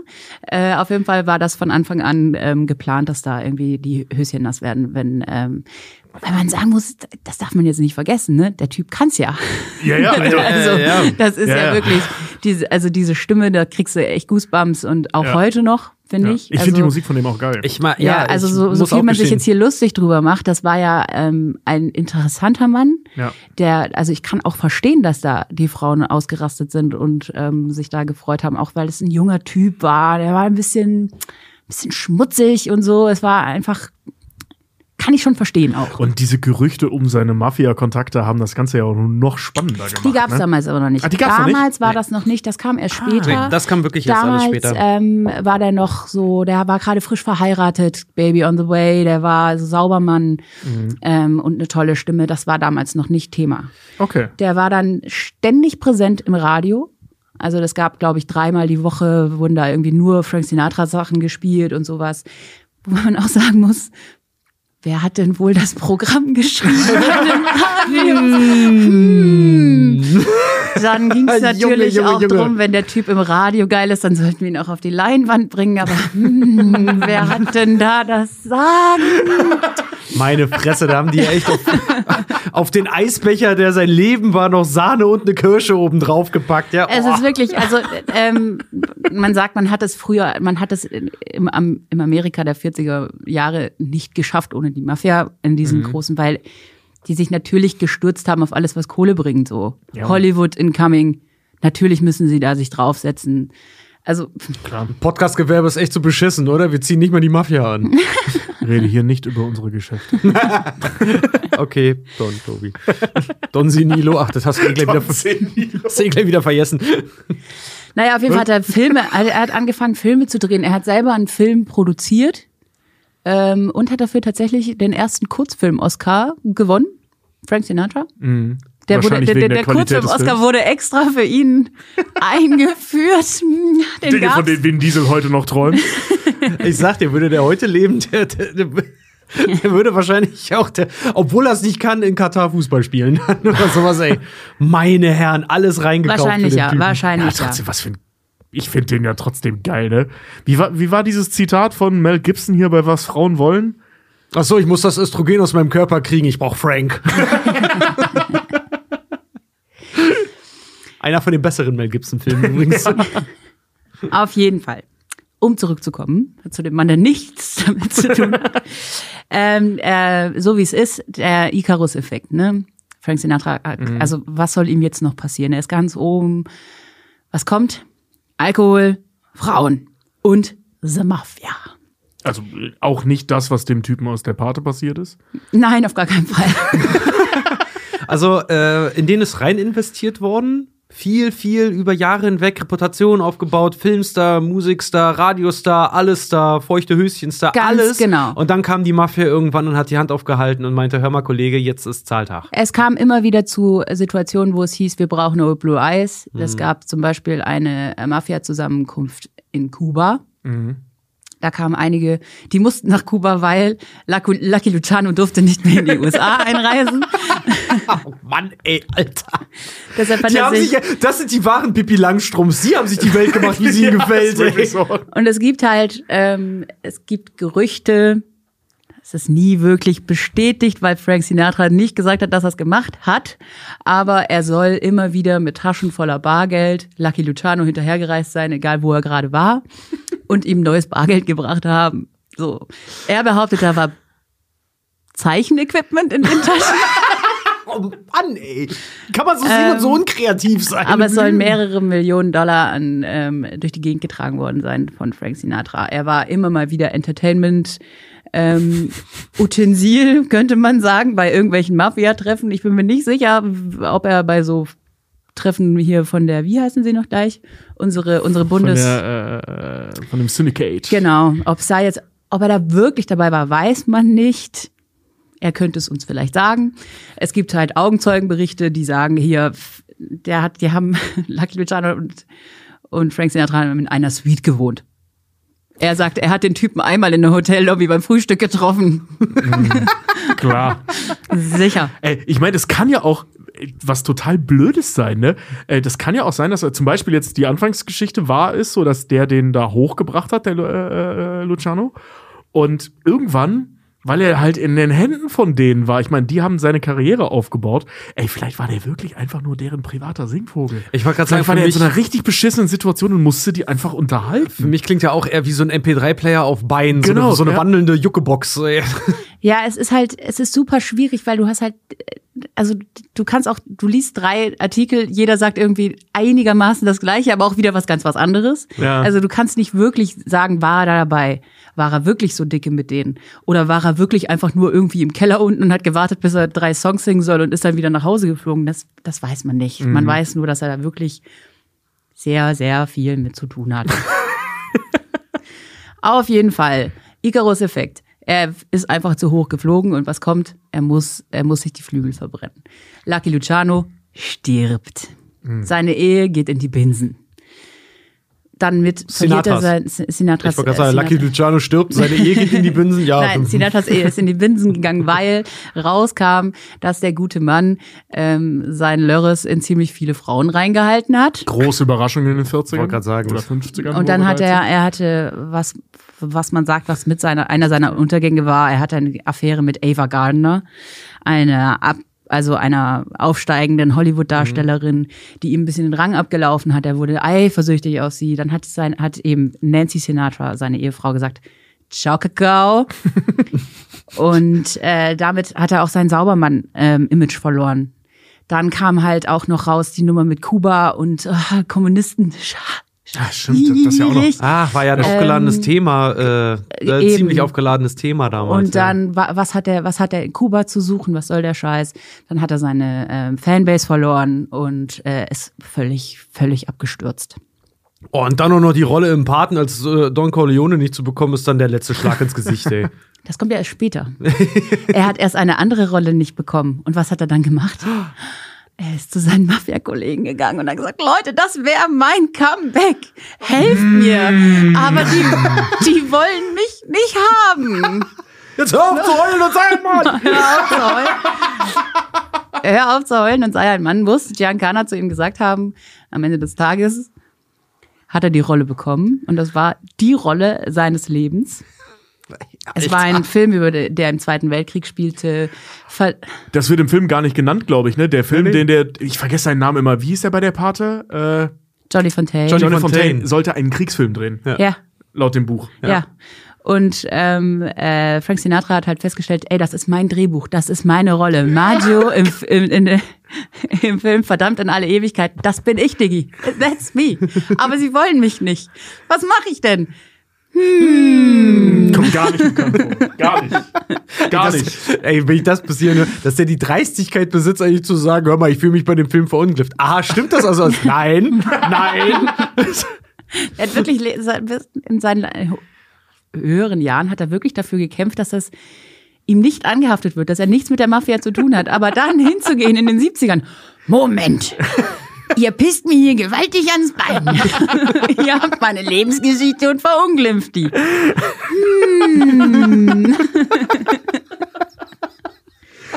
Aber ganz Naja. ehrlich, ich habe, äh, warte, ich, ich muss das kurz mal Ja. kurz einstreuen.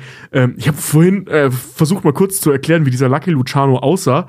Ähm, das ist jetzt ein ganz guter Moment, das wieder aufzugreifen. Mhm. Äh, wir sehen ja Vito Corleone, ne, der Lucky Luciano in der Fiktion. Ähm, zumindest für Frank Sinatra, äh, den anderen Typen, dessen Namen ich schon wieder vergessen habe. Johnny Fontaine. Johnny Ja, Fontaine. Gott nochmal, denk einfach an Brunnen. Nee. ja, stimmt. Johnny Brunnen. ähm, dass der, äh, äh, äh, worauf wollte ich hinaus?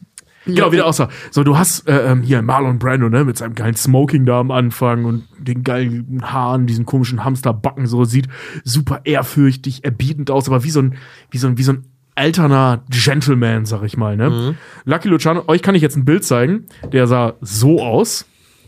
Junge. Uh. Also vor dem musst du schon Angst haben. Äh, was ich vorhin Aber schon mal- irgendwie auch heiß. ja, aber auf so eine sehr gefährliche Art. Sag mal, du lässt hier den Robin raushängen, ne? Hast du Narben, hast du Robin. Gleiche gilt für, für Tante Julia Hast hier. keine Namen, hast du nichts erlebt. Das ist Fehlt echt dir ein Zahn und mm, Rattenpralinchen. kurz für die, für die Hörer und Hörerinnen, die das jetzt natürlich nicht gesehen haben. Äh, Lucky Luciano sieht ein bisschen aus wie Frank Sinatra, nur in, also so, ne, was die Frisur angeht und so. Nur so ein bisschen, naja, der hatte halt so Pockennarben. okay, Geschenk kann er jetzt natürlich nichts für. Und hatte dann aber von dieser Geschichte, die ich vorhin erzählt habe, woher er seinen Spitznamen hat, Lucky Luciano, dass er so verkloppt wurde, auf der einen Seite halt auch noch so krasse Cut. Narben, also so wirklich, äh, der sieht aus, als hätte er mit einem Bären gerungen. So, und der Typ steht dann vor dir und sagt: Moment, du willst meinen, meinen Jungen nicht bei dir im Film haben? So, ne, äh, also Ja, da hätte ich mich richtig eingeschissen. Ihr, ihr kennt doch so diese ganzen Darstellungen von so ausgetrockneten Flussbetts, ne? So zuletzt, weiß, guckt euch einfach mal Bilder im Sommer vom Rhein an. äh, und, das, und das hat ja ungefähr auf einer Gesichtshälfte. Ja, also der sah wirklich übel aus, der Mann, ey. Also sehr gefährlich auch einfach. Ja. Ja. Wo waren wir? Bei dem gut aussehenden Frank Sinatra. so, auf jeden Fall ähm, wurde er natürlich in diesem Film untergebracht. Äh, verdammt in alle Ewigkeit heißt er, glaube ich. Ja, genau. Verdammt in alle Ewigkeit. Sein großes Comeback. Ähm, nominiert und gewonnen. Oscar für den Nebendarsteller. Nominiert und gewonnen. Nominiert und gewonnen, genau. Ähm, ab da konnte er quasi wieder so weitermachen wie vorher. Nur war er jetzt wirklich Eigentum der Mafia. Ja. Und jetzt war es nämlich so, was ich eine ganz geile Geschichte finde, wenn jetzt in Las Vegas ein Spieler zu erfolgreich war, zu viel gewonnen hat, der über mehrere Tage da war, wurde Frank Sinatra angerufen. Keule, antanzen. Der sollte singen, der sollte die Typen unterhalten, der sollte sie ablenken, so lange, bis sie anfangen zu verlieren, damit die, damit die Mafia ihre Kohle wieder bekommt. Der hat teilweise drei Tage mit so einem High Rollern verbracht, nur um die dazu zu kriegen, wieder zu verlieren. Alter. Junge, ey. Das steht, das steht in keinem Arbeitsvertrag. So. Ja, aber wie geil, ey, da bist du so ein High Roller halt in, in, also wenn ich mir da mit heutigen Sachen oder die man aus Filmen kennt, ich war noch nie in Vegas, ähm, so mit heutigen Geschichten vergleichst und dann wirst du irgendwie rausgetragen, so, kommst du mal kurz bitte mit nach hinten. So, und du weißt nicht, ob du wiederkommst. So, und wenn, wenn du zu viel gewinnst. Damals kam dann Frank Sinatra vorbei und hat dich so voll gesungen, dass du wieder verloren hast. Ganz ehrlich. Oder halt einfach unterhalten, ne? Unterhalten einfach. Der war halt der Entertainer. Der war auch äh, gleichzeitig ähm, fungierte er als als Lockvogel. Sie haben ihn halt ständig auftreten lassen in diesen ganzen Hotels, ähm, um auch die die amerikanische Bevölkerung nach Las Vegas zu holen, um zu Ja. zeigen, guck mal, wer bei uns auftritt, was bei uns auf der Bühne steht. Das war ja damals was ganz was Neues, zu sagen, Ja. ihr könnt bei uns pennen, ihr könnt bei uns spielen, ihr könnt bei uns entertained werden, hier ist alles. Ja. Ihr müsst dafür nicht mal das Haus verlassen. Ja, ich, Zitat der Pate, ne? Wir haben ja einen Vertrag für dich und du weißt ja, das Casino läuft ein bisschen schlecht. Aber wenn du hier singen würdest, glauben wir, dass die Leute hier bleiben. Deswegen, wenn du diesen Fünfjahresvertrag unterschreibst und noch ein paar deiner Freunde vielleicht überreden könntest, dann wären wir damit sehr zufrieden. Und das hat er halt wirklich, das hat er wirklich gemacht. Er hat bei Hoteleröffnungen ähm, gesungen. In, in den ganzen USA, wenn irgendwelche Läden eröffnet wurden, irgendwelche Bars, Restaurants oder sonst was, hat er sich blicken lassen. Und das nicht, weil er da Bock drauf hatte.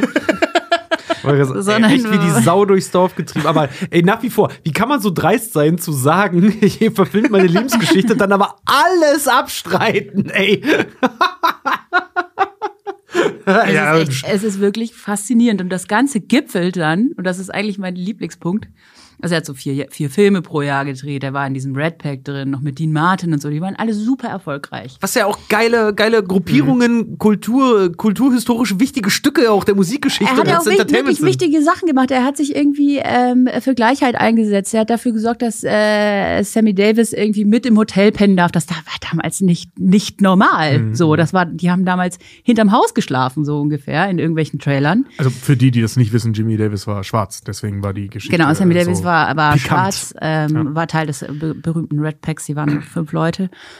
Und im Zuge dessen lernte er auch äh, Peter Lawford kennen. Peter Lawford ist der Schwager von John F. Kennedy. Mhm. Und jetzt, Leute, wird's richtig abgefuckt.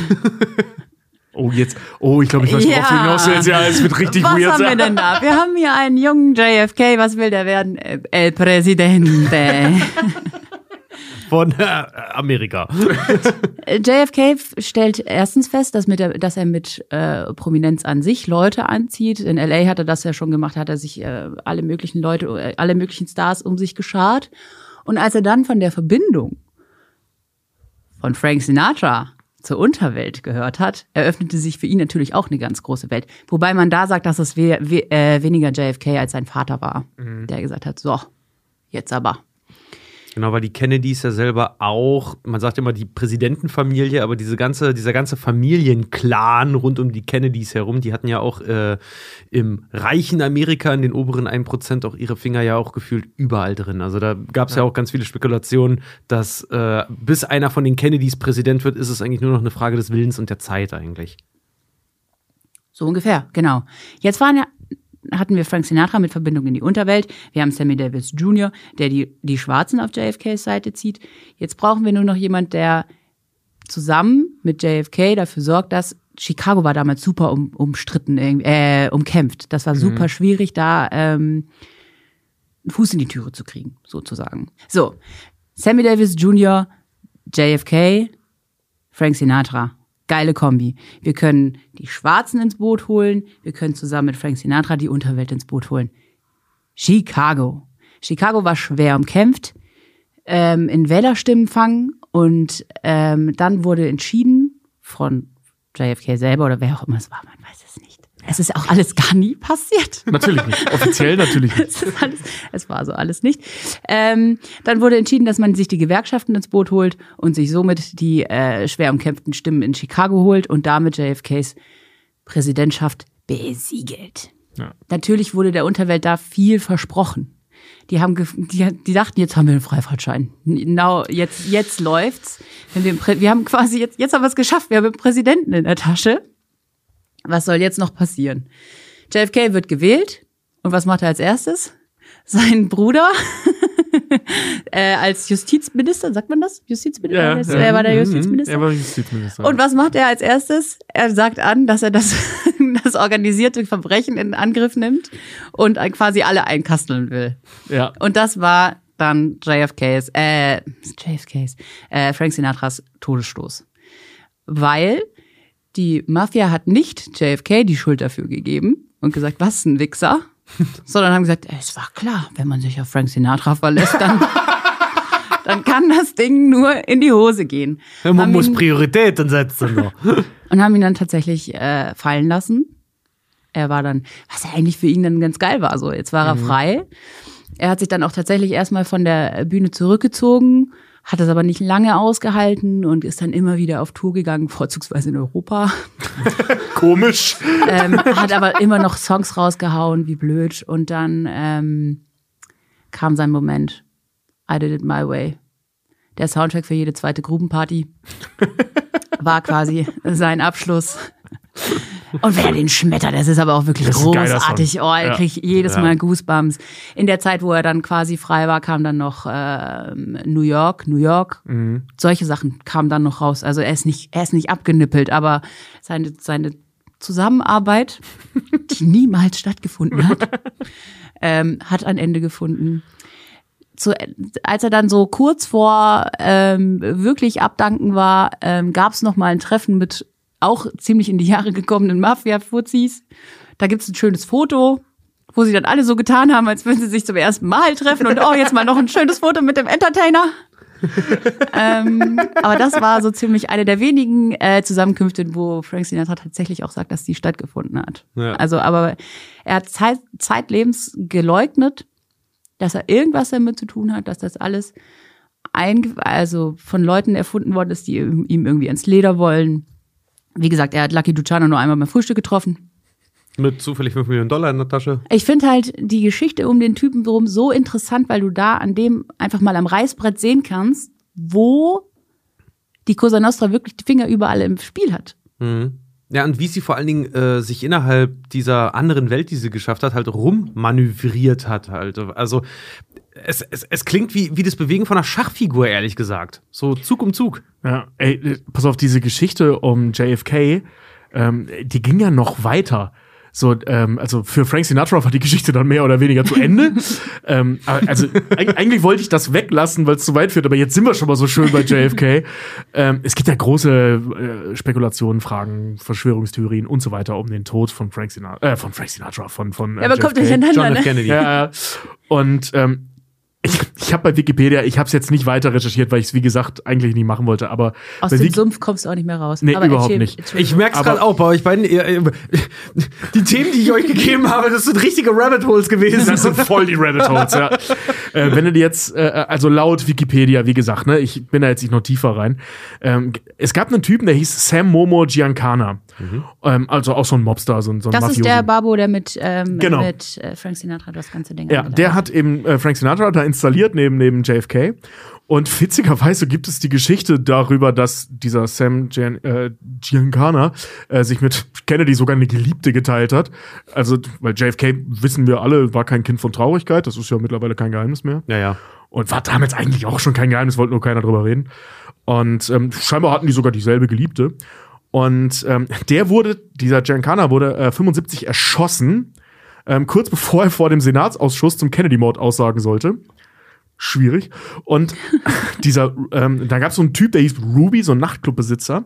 Und der war der, der im Knast. Jack Ruby. Hm? Genau, Jack Ruby, der den Oswald, also den Typen, der angeblich Kennedy erschossen, oder scheinbar Kennedy erschossen, erschossen hat, ähm, im Knast erschossen hat. Also, ne, das war der Mörder von dem Oswald. Und 87, am 13. März 87, soll äh, ähm, ein Typ namens Traficante einem Anwalt namens Frank äh, äh, Ragano folgendes auf Italienisch gesagt haben.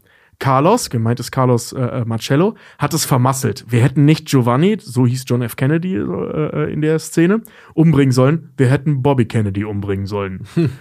So, ne? Also es ist so einer von diesen vielen Gründen, die es haben könnte, warum JFK erschossen wurde, ist laut diesem Ding hier, also laut dieser Theorie, die ist auch, wie gesagt, die ist arg umstritten, ähm, war es dann direkt so eine Auswirkung davon, dass sie jemanden von sich, JFK, also mit deren Hilfe zum Chef gemacht haben. Leider Bobby Kennedy das ein bisschen anders sah.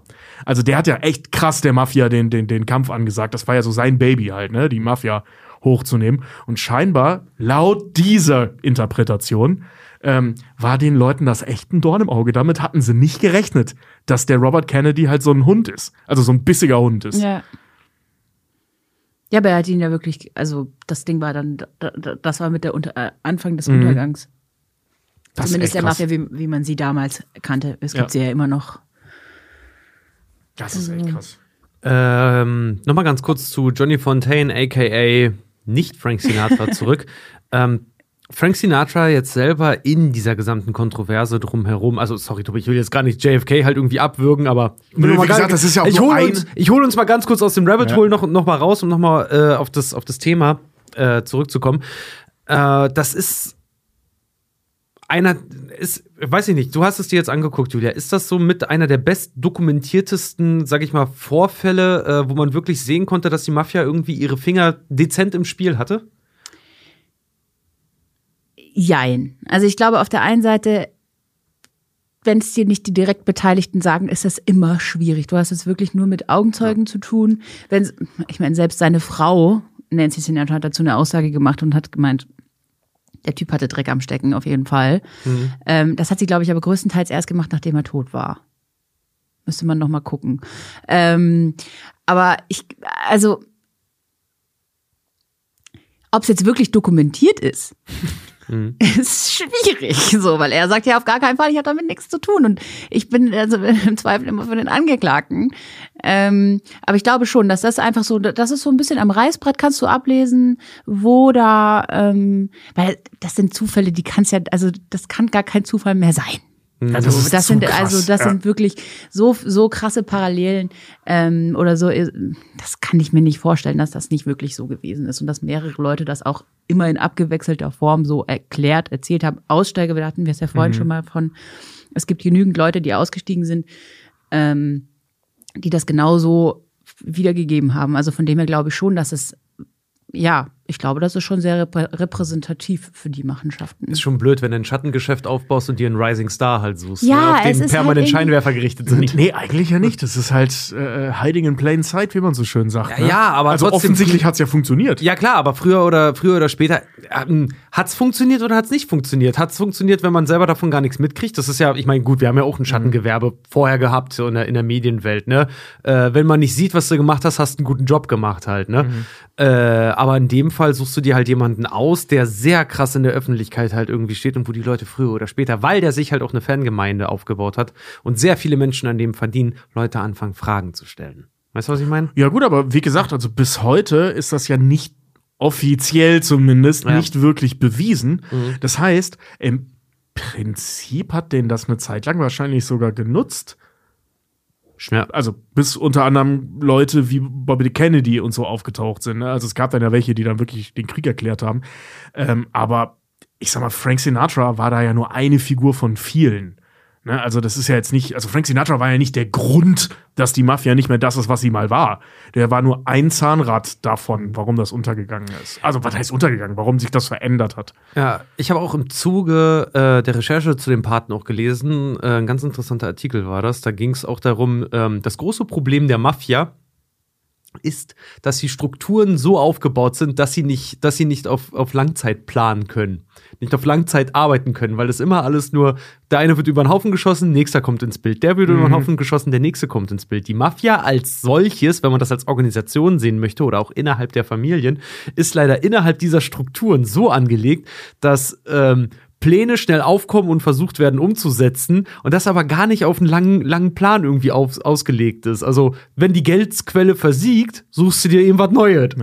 Das, das ist wohl, äh, ähm, also ich sag mal, äh, äh, diese Theorie oder diese, diese, diese Beobachtung ähm, ist mir auch begegnet. Und das ist wohl vor allem ähm, seit Protagonisten wie Lucky Luciano und so eben so richtig aufgekommen. Also ähnliches, das haben wir, wie gesagt, das kommt in der nächsten Folge, haben wir in Sizilien eben auch, also diese, diese, diese Young Turks, ähm, die dann da aufgeräumt haben, vor allem in Corleone.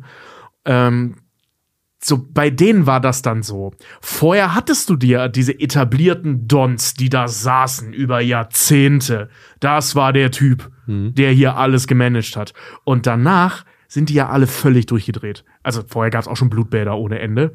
Und ja, es gab auch Bandenkriege ohne Ende. Aber ich sag mal, diese ganz schnellen Wechsel, das kam dann vor allem so erst in den 30ern, 40ern, 50ern.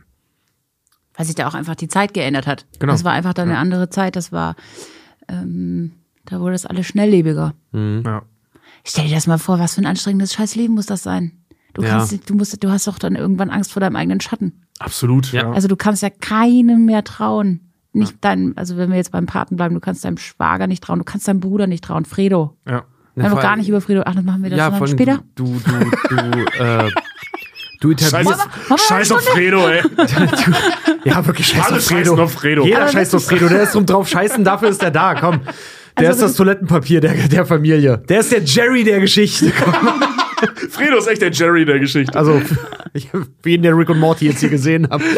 Aber was muss das für ein Kackleben sein? Ähm, Ja, Wirklich. Also du kannst dir deiner Position nicht sicher sein, du kannst dir nicht sicher sein. Da würde ich auch Alki werden. Rente, voll, vor allem- Rente ist so ein, ist so ein Ding für, weißt du, das für, die- für, für die, Rente ist die was es für- geschafft haben. Rente ist was für im Knast. Also, ja, Ey, wenn, wenn du dir die Todeslisten der krassesten Mafia-Bosse ähm, New Yorks anschaust, ne, die sind fast alle im Knast gestorben. Ja. Also fast alle irgendwie so ein Herzinfarkt oder mal ein Hirntumor oder mal oder einfach Verirrte natürlicher Tod, aber alle im Knast. Eine Kamera schöne. Syphilis. Syphilis. Mal zur Abwechslung hier. Aber gerade wenn, wenn du halt echt so ein, so ein pff, ein leuchtender Star der Mafia-Welt bist, wie so ein Lucky Luciano, wie so ein, wie so ein Al Capone, wie so ein, äh, äh, ja, wie sie alle hießen, ne?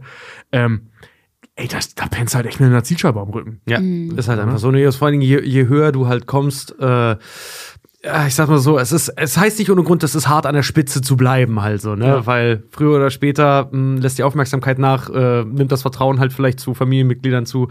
Also, wie Julia schon sagte, du kannst dir deinem Bruder, deinem eigenen Schatten, du kannst niemandem in irgendeiner Art und Weise halt mehr äh, sicher sein, du lebst wirklich dezent nur noch in Angst. Und ich muss auch sagen, ich finde es auch echt interessant. Wir reden über den Film in dieser Folge über den Film Der Pate und haben hier schon Casino angerissen. Wir haben Goodfellas angerissen. Wir haben The Departed mit angerissen. Wir haben, wir haben, ich glaube, Raging, Scarface. äh, Scarface, das war Raging Bull schon teilweise mit drin. Also Nein, wir haben nur über Boxer gelacht. Wir haben diese, Und die Mafia-Strukturen. wir haben diese ganze, dieser ganze große Haufen an, äh, das hat die Mafia irgendwie auch an Spuren in der Geschichte der Menschheit, gerade in Amerika halt auch irgendwie hinterlassen, wo halt nun mal auch die große Filmindustrie äh, der westlichen Welt halt irgendwie her herkommt. Also es ist einfach nicht von der Hand zu weisen, äh, dass die ihre Spuren hinterlassen hat und dass äh, der Pate natürlich auch im Zuge dessen The Godfather dieser Filme einfach auch ist, um uns halt zu zeigen, wo liegt auch der Anfang in solchen Sachen dann halt, dass solche Geschichten entstehen. War das der erste große Mafia-Film? Nein. Nee, doch schon länger, der, oder? Oh, der Gangsterfilm und Mafiafilm ist ein wahnsinnig interessantes Thema. Das ist, ähm, also der, Mhm. der Filmgangster an sich ist, oh, da kannst du auch Folgen mitfüllen. Ja, aber ich meine ich mein aus der Ähm. Sicht der Mafiosi. Also die, die Darstellung, so wie sie in der Pate ist, das war wohl, da wird er, oh Gott, ich will, ich will mich nicht verrammen, indem ich jetzt direkt sage, das war der erste. Aber ähm, so wie die Darstellung der Mafia gezeigt wird, okay, ich sag's mal so, die Mafia hat selber gesagt, äh, Coppola hat einen 1A-Imagefilm für uns hier gemacht. Ja, gut, klar, aber ich meine, Ich muss Also, dann nochmal meine sag- Bachelorarbeit lesen. Ich sag's dir nächste Woche. Sofern Julia dann noch ihre Augen hat. Ja, wow. Da würde ich doch mal sagen, bringen wir das doch für heute dann jetzt einmal äh, hier zum Abschluss. Der Pate. Ein absolut abgefuckter, geiler Film und der auf jeden Fall bei den Büchern sagt man immer eine Pflichtlektüre ist, aber in der Fall ist es, ist es ein Pflichtgucken. ja, musst du gesehen haben. Muss sie sehen, Glaubst du nicht, das musst du ja sehen. Genau, also dem Paten kleine Filmempfehlung von allen dreien hier an einem Tisch und ich spreche jetzt auch mal für Freddy. Guckt euch den scheiß Paten an. Verdammt nochmal, Falls es jemanden da draußen gibt, der den noch nicht gesehen hat. Ja, da, da gibt es einige von, äh, definitiv. Aber äh, ich kann es auch verstehen, wenn jemand den immer noch ablehnt, weil wie gesagt, aus den 70ern, drei Stunden. Ach, tut's euch den trotzdem an, ey. Spult da Ihren Kieten weg, dann sind es schon mal 15 Minuten weniger. So, gut. Der Satz zum Abschluss. Damit kommen wir dann jetzt zu den. Podcast-Rezensionen. Das geht aber mal ein bisschen här härter. 3, 2, 1. Podcast-Rezensionen. Genau, so will ich das hören. Wir lesen ausgewählte Podcast-Rezensionen vor. Lass dir das, das bringt dich raus. Weil ich dafür ist zu hell hier. Wir lesen ausgewählte Podcast-Rezensionen vor von äh, einer Podcast-App eurer Wahl. Diese hier ist jetzt Apple Podcasts, der heißt ja nicht mehr iTunes. Und zwar haben wir hier einmal von Mir fällt gerade nichts ein. Fünf Sterne. Von Mir fällt gerade nichts ein. Er schreibt, er, sie, es schreibt, bester Podcast. Ich höre immer eure Folgen, wenn ich es kann. Könnt ihr mal eine Folge zu Friends machen? Würde ich feiern. Ich, bin kein Friends-Fan, das müsst ihr entscheiden. Ich muss tatsächlich sagen, ich bin sehr großer Friends-Fan und ja, warum nicht? Warum nicht? Aber ganz ehrlich, hör dir unsere How I Met Your Mother-Folge an, lass Barney raus und du hast Friends. Echt so, ne? halt, stopp, dann müssen wir eine Seinfeld-Folge machen, dann können wir durch den ganzen Scheiß Ja, weglassen. ganz, ja, voll, voll. Es ist, leider ist es äh, tatsächlich wirklich so. Die haben alle sehr gut voneinander geklaut, ey. Ähm, das, ja, kommen wir mal weiter. Äh, und zwar zu der App Podcast Addict haben wir auch noch eine schöne Rezension hier drin. Fünf Sterne von Finn mit PH, witzigerweise. Fünf Sterne von Finn. Ein kaktastischer Podcast voller Unterhaltung, halb- und vollwissenschaftlich und perfekt für die nächste Toilettenüberwinterung. also erstmal, wa- was ist denn halbwissenschaftlich und was ist eine Toilettenüberwinterung? Ja, offensichtlich das, was wir machen und das, wofür wir da sind. Ähm, Eine Toilettenüberwindung. Gerade du solltest wissen, was das ist. Nein, ich, Ich gehe jetzt mal eben kacken, sagte er Dienstag. Wir hatten heute erst so eine Situation. Tobi wollte mit unserem Cutter kurz runtergehen, eine rauchen. Rehat, kommst du noch mit? Ja, ich komm nach. Als sie wieder oben waren, unterhielten die sich. Ja, wollen wir jetzt runter oder was? Richard, wir sind schon wieder da. also, Äh, unglaublich. äh, ich habe ich hab mal wieder die Zigarettenpause verschissen. Mm.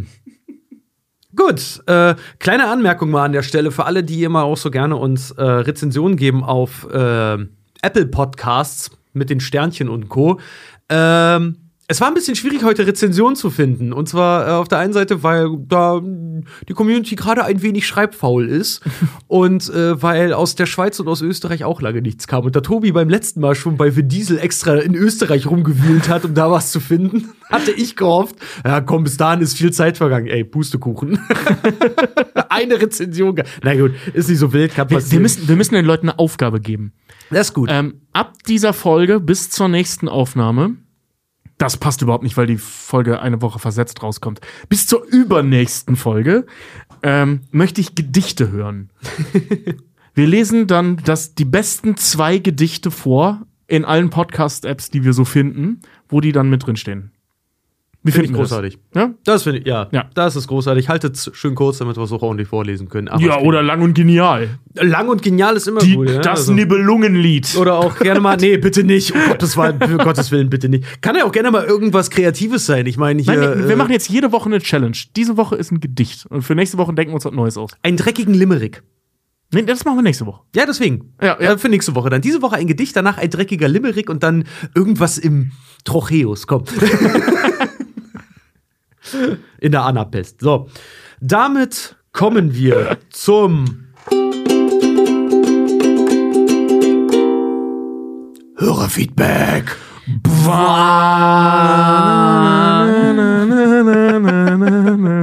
Hör auf, sonst hole ich den Diesel hier rein. So, wir lesen euer ausgewähltes Hörerfeedback vor und ich habe hier ein sehr schönes zu Ace Ventura. Ich verprügel mich selber mit der Ukulele. Äh, zu Ace Ventura bekommen von Naninini. Naninini. Ich lese mal vor. Moin Heiland. Finde ich jetzt schon gut. Ace Ventura Folge war mal richtig der Knaller. Danke dafür. Ihr schafft es immer wieder. Ja, bla bla bla bla bla. Wo kommt das Wichtige hier? ähm, aber jetzt mal zum Wesentlichen. Alter Fred, die Analdrüsen beim Hund haben sie ja scheinbar richtig angetan. Willst du wirklich wissen, wie das ist? Ich kann dir gerne mal meine Hundedame Irma vorbeikommen lassen. Wenn es wieder soweit ist. Zweimal mussten wir bisher wegen verstopfter Drüsen zum Tierarzt. Diesen bestialischen Gestank, eine Mischung aus gammligen Fisch und Jauchegrube, werde ich niemals vergessen. Nicht zuletzt auch, weil Irma die übelste Drama Queen ist und die ganze Praxis beim Ausdrücken regelrecht zusammengeschrien hat. Also, soll ich einfach mal rumkommen, wenn es soweit ist? Anyway, macht weiter so, gute Weihnachten, frohen Rutsch und alles, äh, was man euch sonst noch so wünscht. Oh wow, ist es schon soweit? Fast, Sagt man ja. schon frohe Weihnachten, guten Rutsch? Ja, äh, einen Monat und zehn Tage. Nee, wenn das hier released wird, dann nur noch, äh, ich glaube, dann ist es nur noch ein Monat, oder? Oh Gott. Oh Gott, oh Gott. Ja, die Zeit liegt wieder los. Äh, Wham wird mal wieder aufgetaut. Ach, weißt du, mir ist das egal, in meinem Herzen ist immer Weihnachten. So. und eine Zuschrift habe ich hier noch äh, von der Selina Juliana und den Nachnamen klemme ich mir mal, weil den kann ich nicht aussprechen. Hallo, ihr Lieben. Ich höre mir gerade eure Ace Ventura-Folge an und leider hat Tobi, oh, jetzt kriegst du eins auf den Deckel. Aber was Gutes, sie hat was Gutes geschrieben. Und leider hat Tobi da eine super gefährliche falsche Information drin. Oh. Liebe äh, Selina, klär uns bitte auf. Huskies dürfen absolut gar keinen Fall geschoren werden. Das Fell der Hunde ist mit der besonderen Fettbeschichtung und der Unterwolle die perfekte Isolation. Nicht nur vor Kälte, sondern auch vor Wärme. Schert man den Husky, dann haut das die komplette Thermoregulation auseinander und der Hund kann sterben oder wird zumindest sehr unter der Hitze leiden. Deswegen bitte, bitte niemals euren Husky scheren. Bitte, bitte, bitte stellt das richtig. Oh ja, das ist wichtig. Das war mir nicht bewusst. Damit ist es jetzt in dem Moment richtig gestellt. Vielen Dank für diese Mail. Ja. Äh, Gerade Tierwohl, es ist uns wirklich ein Anliegen. Ja, doch, dann Ja. nehmen wir das damit offiziell, ist das dann jetzt offiziell einmal richtig gestellt. Also schert nicht euren Husky, aber vielleicht euren Berner Sennen. Das hört sich auch irgendwie an wie eine ganz fiese Sexualpraktik. Heute müssen wir erstmal den Husky scheren, ey. Nee, du, die Fettschicht und das Unterfell sind der perfekte Thermoschutz. Und schon ist eine wichtige Information wieder ins Lächerliche gezogen worden. Vielen Dank, Julia. Vielen Dank, Richard. Ich finde, das macht Gerne. ja so eine. Ich finde, das- ey, das ist ein Witz, der eine Eselsbrücke sein kann. Komm, scher mal den Husky. Ah, ah, aber Schere, Schere nicht. Den Husky. Husky-Scheren nur im Schlafzimmer. Ganz genau. Gleich nach dem Presslufthammer. Äh, sie schreibt noch weiterhin. Jetzt werdet ihr euch sicherlich fragen, warum ich glaube, eine Expertise zu haben in dem Ganzen. Ich habe in Schwedisch Lappland lange Zeit im sibirischen und alaskanischen, mit sibirischen, alaskanischen Huskies gearbeitet. Die Hunde halten Temperaturen bis zu minus 40 Grad aus und im Sommer bis zu 30 Grad und mehr. Da die Sonne im Sommer äh, nicht untergeht, sind das auch wirklich Temperaturen konstant um diese Marke. Ähm, und wir und unsere Nachbarin in meiner Straße haben um die 400 Huskies gewohnt. Wow. Haben nicht einen einzigen Hund geschoren. Meine Eltern, Husky-Züchter in Süddeutschland, tun das auch nicht. Ich fände es wirklich gut, wenn ihr das mal richtig stellen könntet. Das mit dem Husky-Fell und dem Scheren ist äh, ein Märchen, das sich hartnäckig hält und leider einiges an Leid verursacht. Ansonsten mal wieder eine tolle Sendung. Ja. Das das war doch, da, Dankeschön, das war mal richtig, richtig gutes äh, Hörerfeedback und äh, vor allen Dingen hast du 1, 1A deine Autorität herausgestellt. Wir sitzen hier echt ganz klein mit Hut. Ja, also Husky-Scheren nur im Schlafzimmer. Genau. Nicht am Hund. Husky-Scheren nur im Schlafzimmer. Ähm, genau, eine kleine Sache noch zu dem Hörerfeedback, gerade zu der Ace Ventura-Folge. Wir haben äh, relativ viel Post gekriegt von euch, weil ähm, wir glauben, ihr habt uns ein bisschen missverstanden bei dieser letzten Szene Ace Ventura zum Thema ähm, Transphobie. Dass sich die ganzen Polizeibeamten die Zunge auskratzen und alle spucken, weil äh, ähm, sie einen Mann geküsst haben. Es gab ganz viele von euch, die uns eine Mail geschrieben haben, die das nochmal richtig stellen wollten, äh, mit dem Hintergrund, ja Leute, ich glaube, ihr habt das falsch verstanden, denn die Leute spucken alle aus, weil Louis Einhorn irgendwie mit allen aus, der, aus dem Revier da irgendwie was hatte. Äh, ich wusste gar nicht, dass das so falsch aufgenommen wurde. Also, wenn wir das so falsch rübergebracht haben und ihr euch alle zum Schreiben verpflichtet gefühlt habt, dann tut mir das hiermit offiziell leid. Ja. Es hieß ein paar Mal, äh, ähm, es geht nicht darum, dass das transphob ist, sondern weil sie alle mit ihr rumgemacht haben. Ähm, an der Stelle sollte, glaube ich, eigentlich klar sein, dass das das nur noch schlimmer macht und nur noch transphober macht. Vor allem, wenn man bedenkt, dass da auch eine Frau bei ist.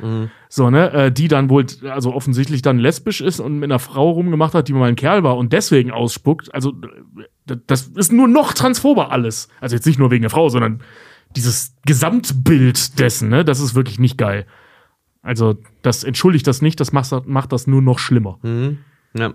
Wir haben im Zuge dessen äh, hatten wir auch unter der Folge bei Steady äh, einen Kommentar gehabt, wo wir auch nochmal darauf hingewiesen wurden, und das würde ich eigentlich auch ganz kurz nochmal äh, gerne ansprechen, dass die Bezeichnung transsexuell so wohl nicht mehr richtig ist, äh, sondern ein, Tobi, korrigiere mich bitte, wenn ich das jetzt falsch irgendwie sage, äh, äh, Transgeschlechtigkeit, da, da, da, da, da, sondern, ach ja, genau, äh, der Begriff äh, hat eine bedrückende medizinische Geschichte äh, in der Transgeschlechtlichkeit als krankhaft verstanden wurde.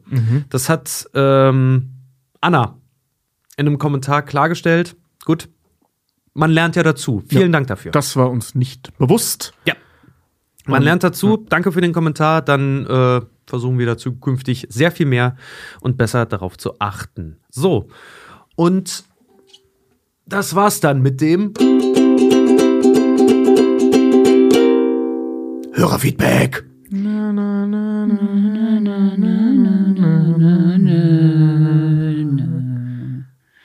Da haben wir noch nie gewahrt, das kann ich nicht machen. Ich weiß, aber. Du ja. junger Wilder. Du junger Wilder. Ich, sobald Fried wieder da ist, reiß ich ihm den Schnorres ab. Du. ja, ey. Wow. Super. Das war dann die Folge zum Paten. Nächste Teil Woche eins. Teil 1, genau. Nächste Woche kommt dann gleich der Pate Teil 2 dran und dann schauen wir mal, äh, wie gut denn das Sizilianisch von Robert De Niro geworden ist während der Dreharbeiten. Äh, ich freue mich richtig auf die Aufnahme schon. Was hat es mit dem Dorf Corleone auf sich? genau. Kommt zu unserer Tour. Ähm, hört uns auf allen möglichen Social Media, nee, Quatsch, auf allen möglichen Podcast-Kanälen und in den Podcast-Apps eurer Wahl.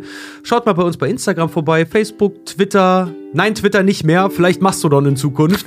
äh, Instagram, TikTok, Twitch, alles, überall sind wir. Auf Twitch sind wir immer Mittwoch und Freitag dann immer dabei. Kommt zur Tour, wir freuen uns auf euch. Und wenn ihr Bock auf mehr habt, unterstützt uns gerne bei Steady und schaut auch gerne mal in den Premium-Feed rein. Das war's für heute. Tobi, Julia und Richard sagen Tschüss.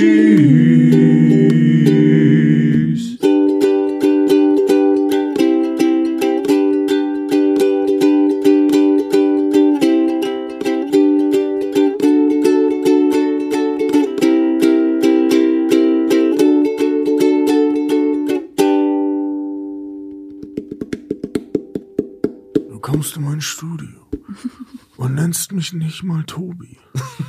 Du hast mich Stefan genannt. Ich heiße nicht Stefan. Nenn dich gleich Visa Fettsack.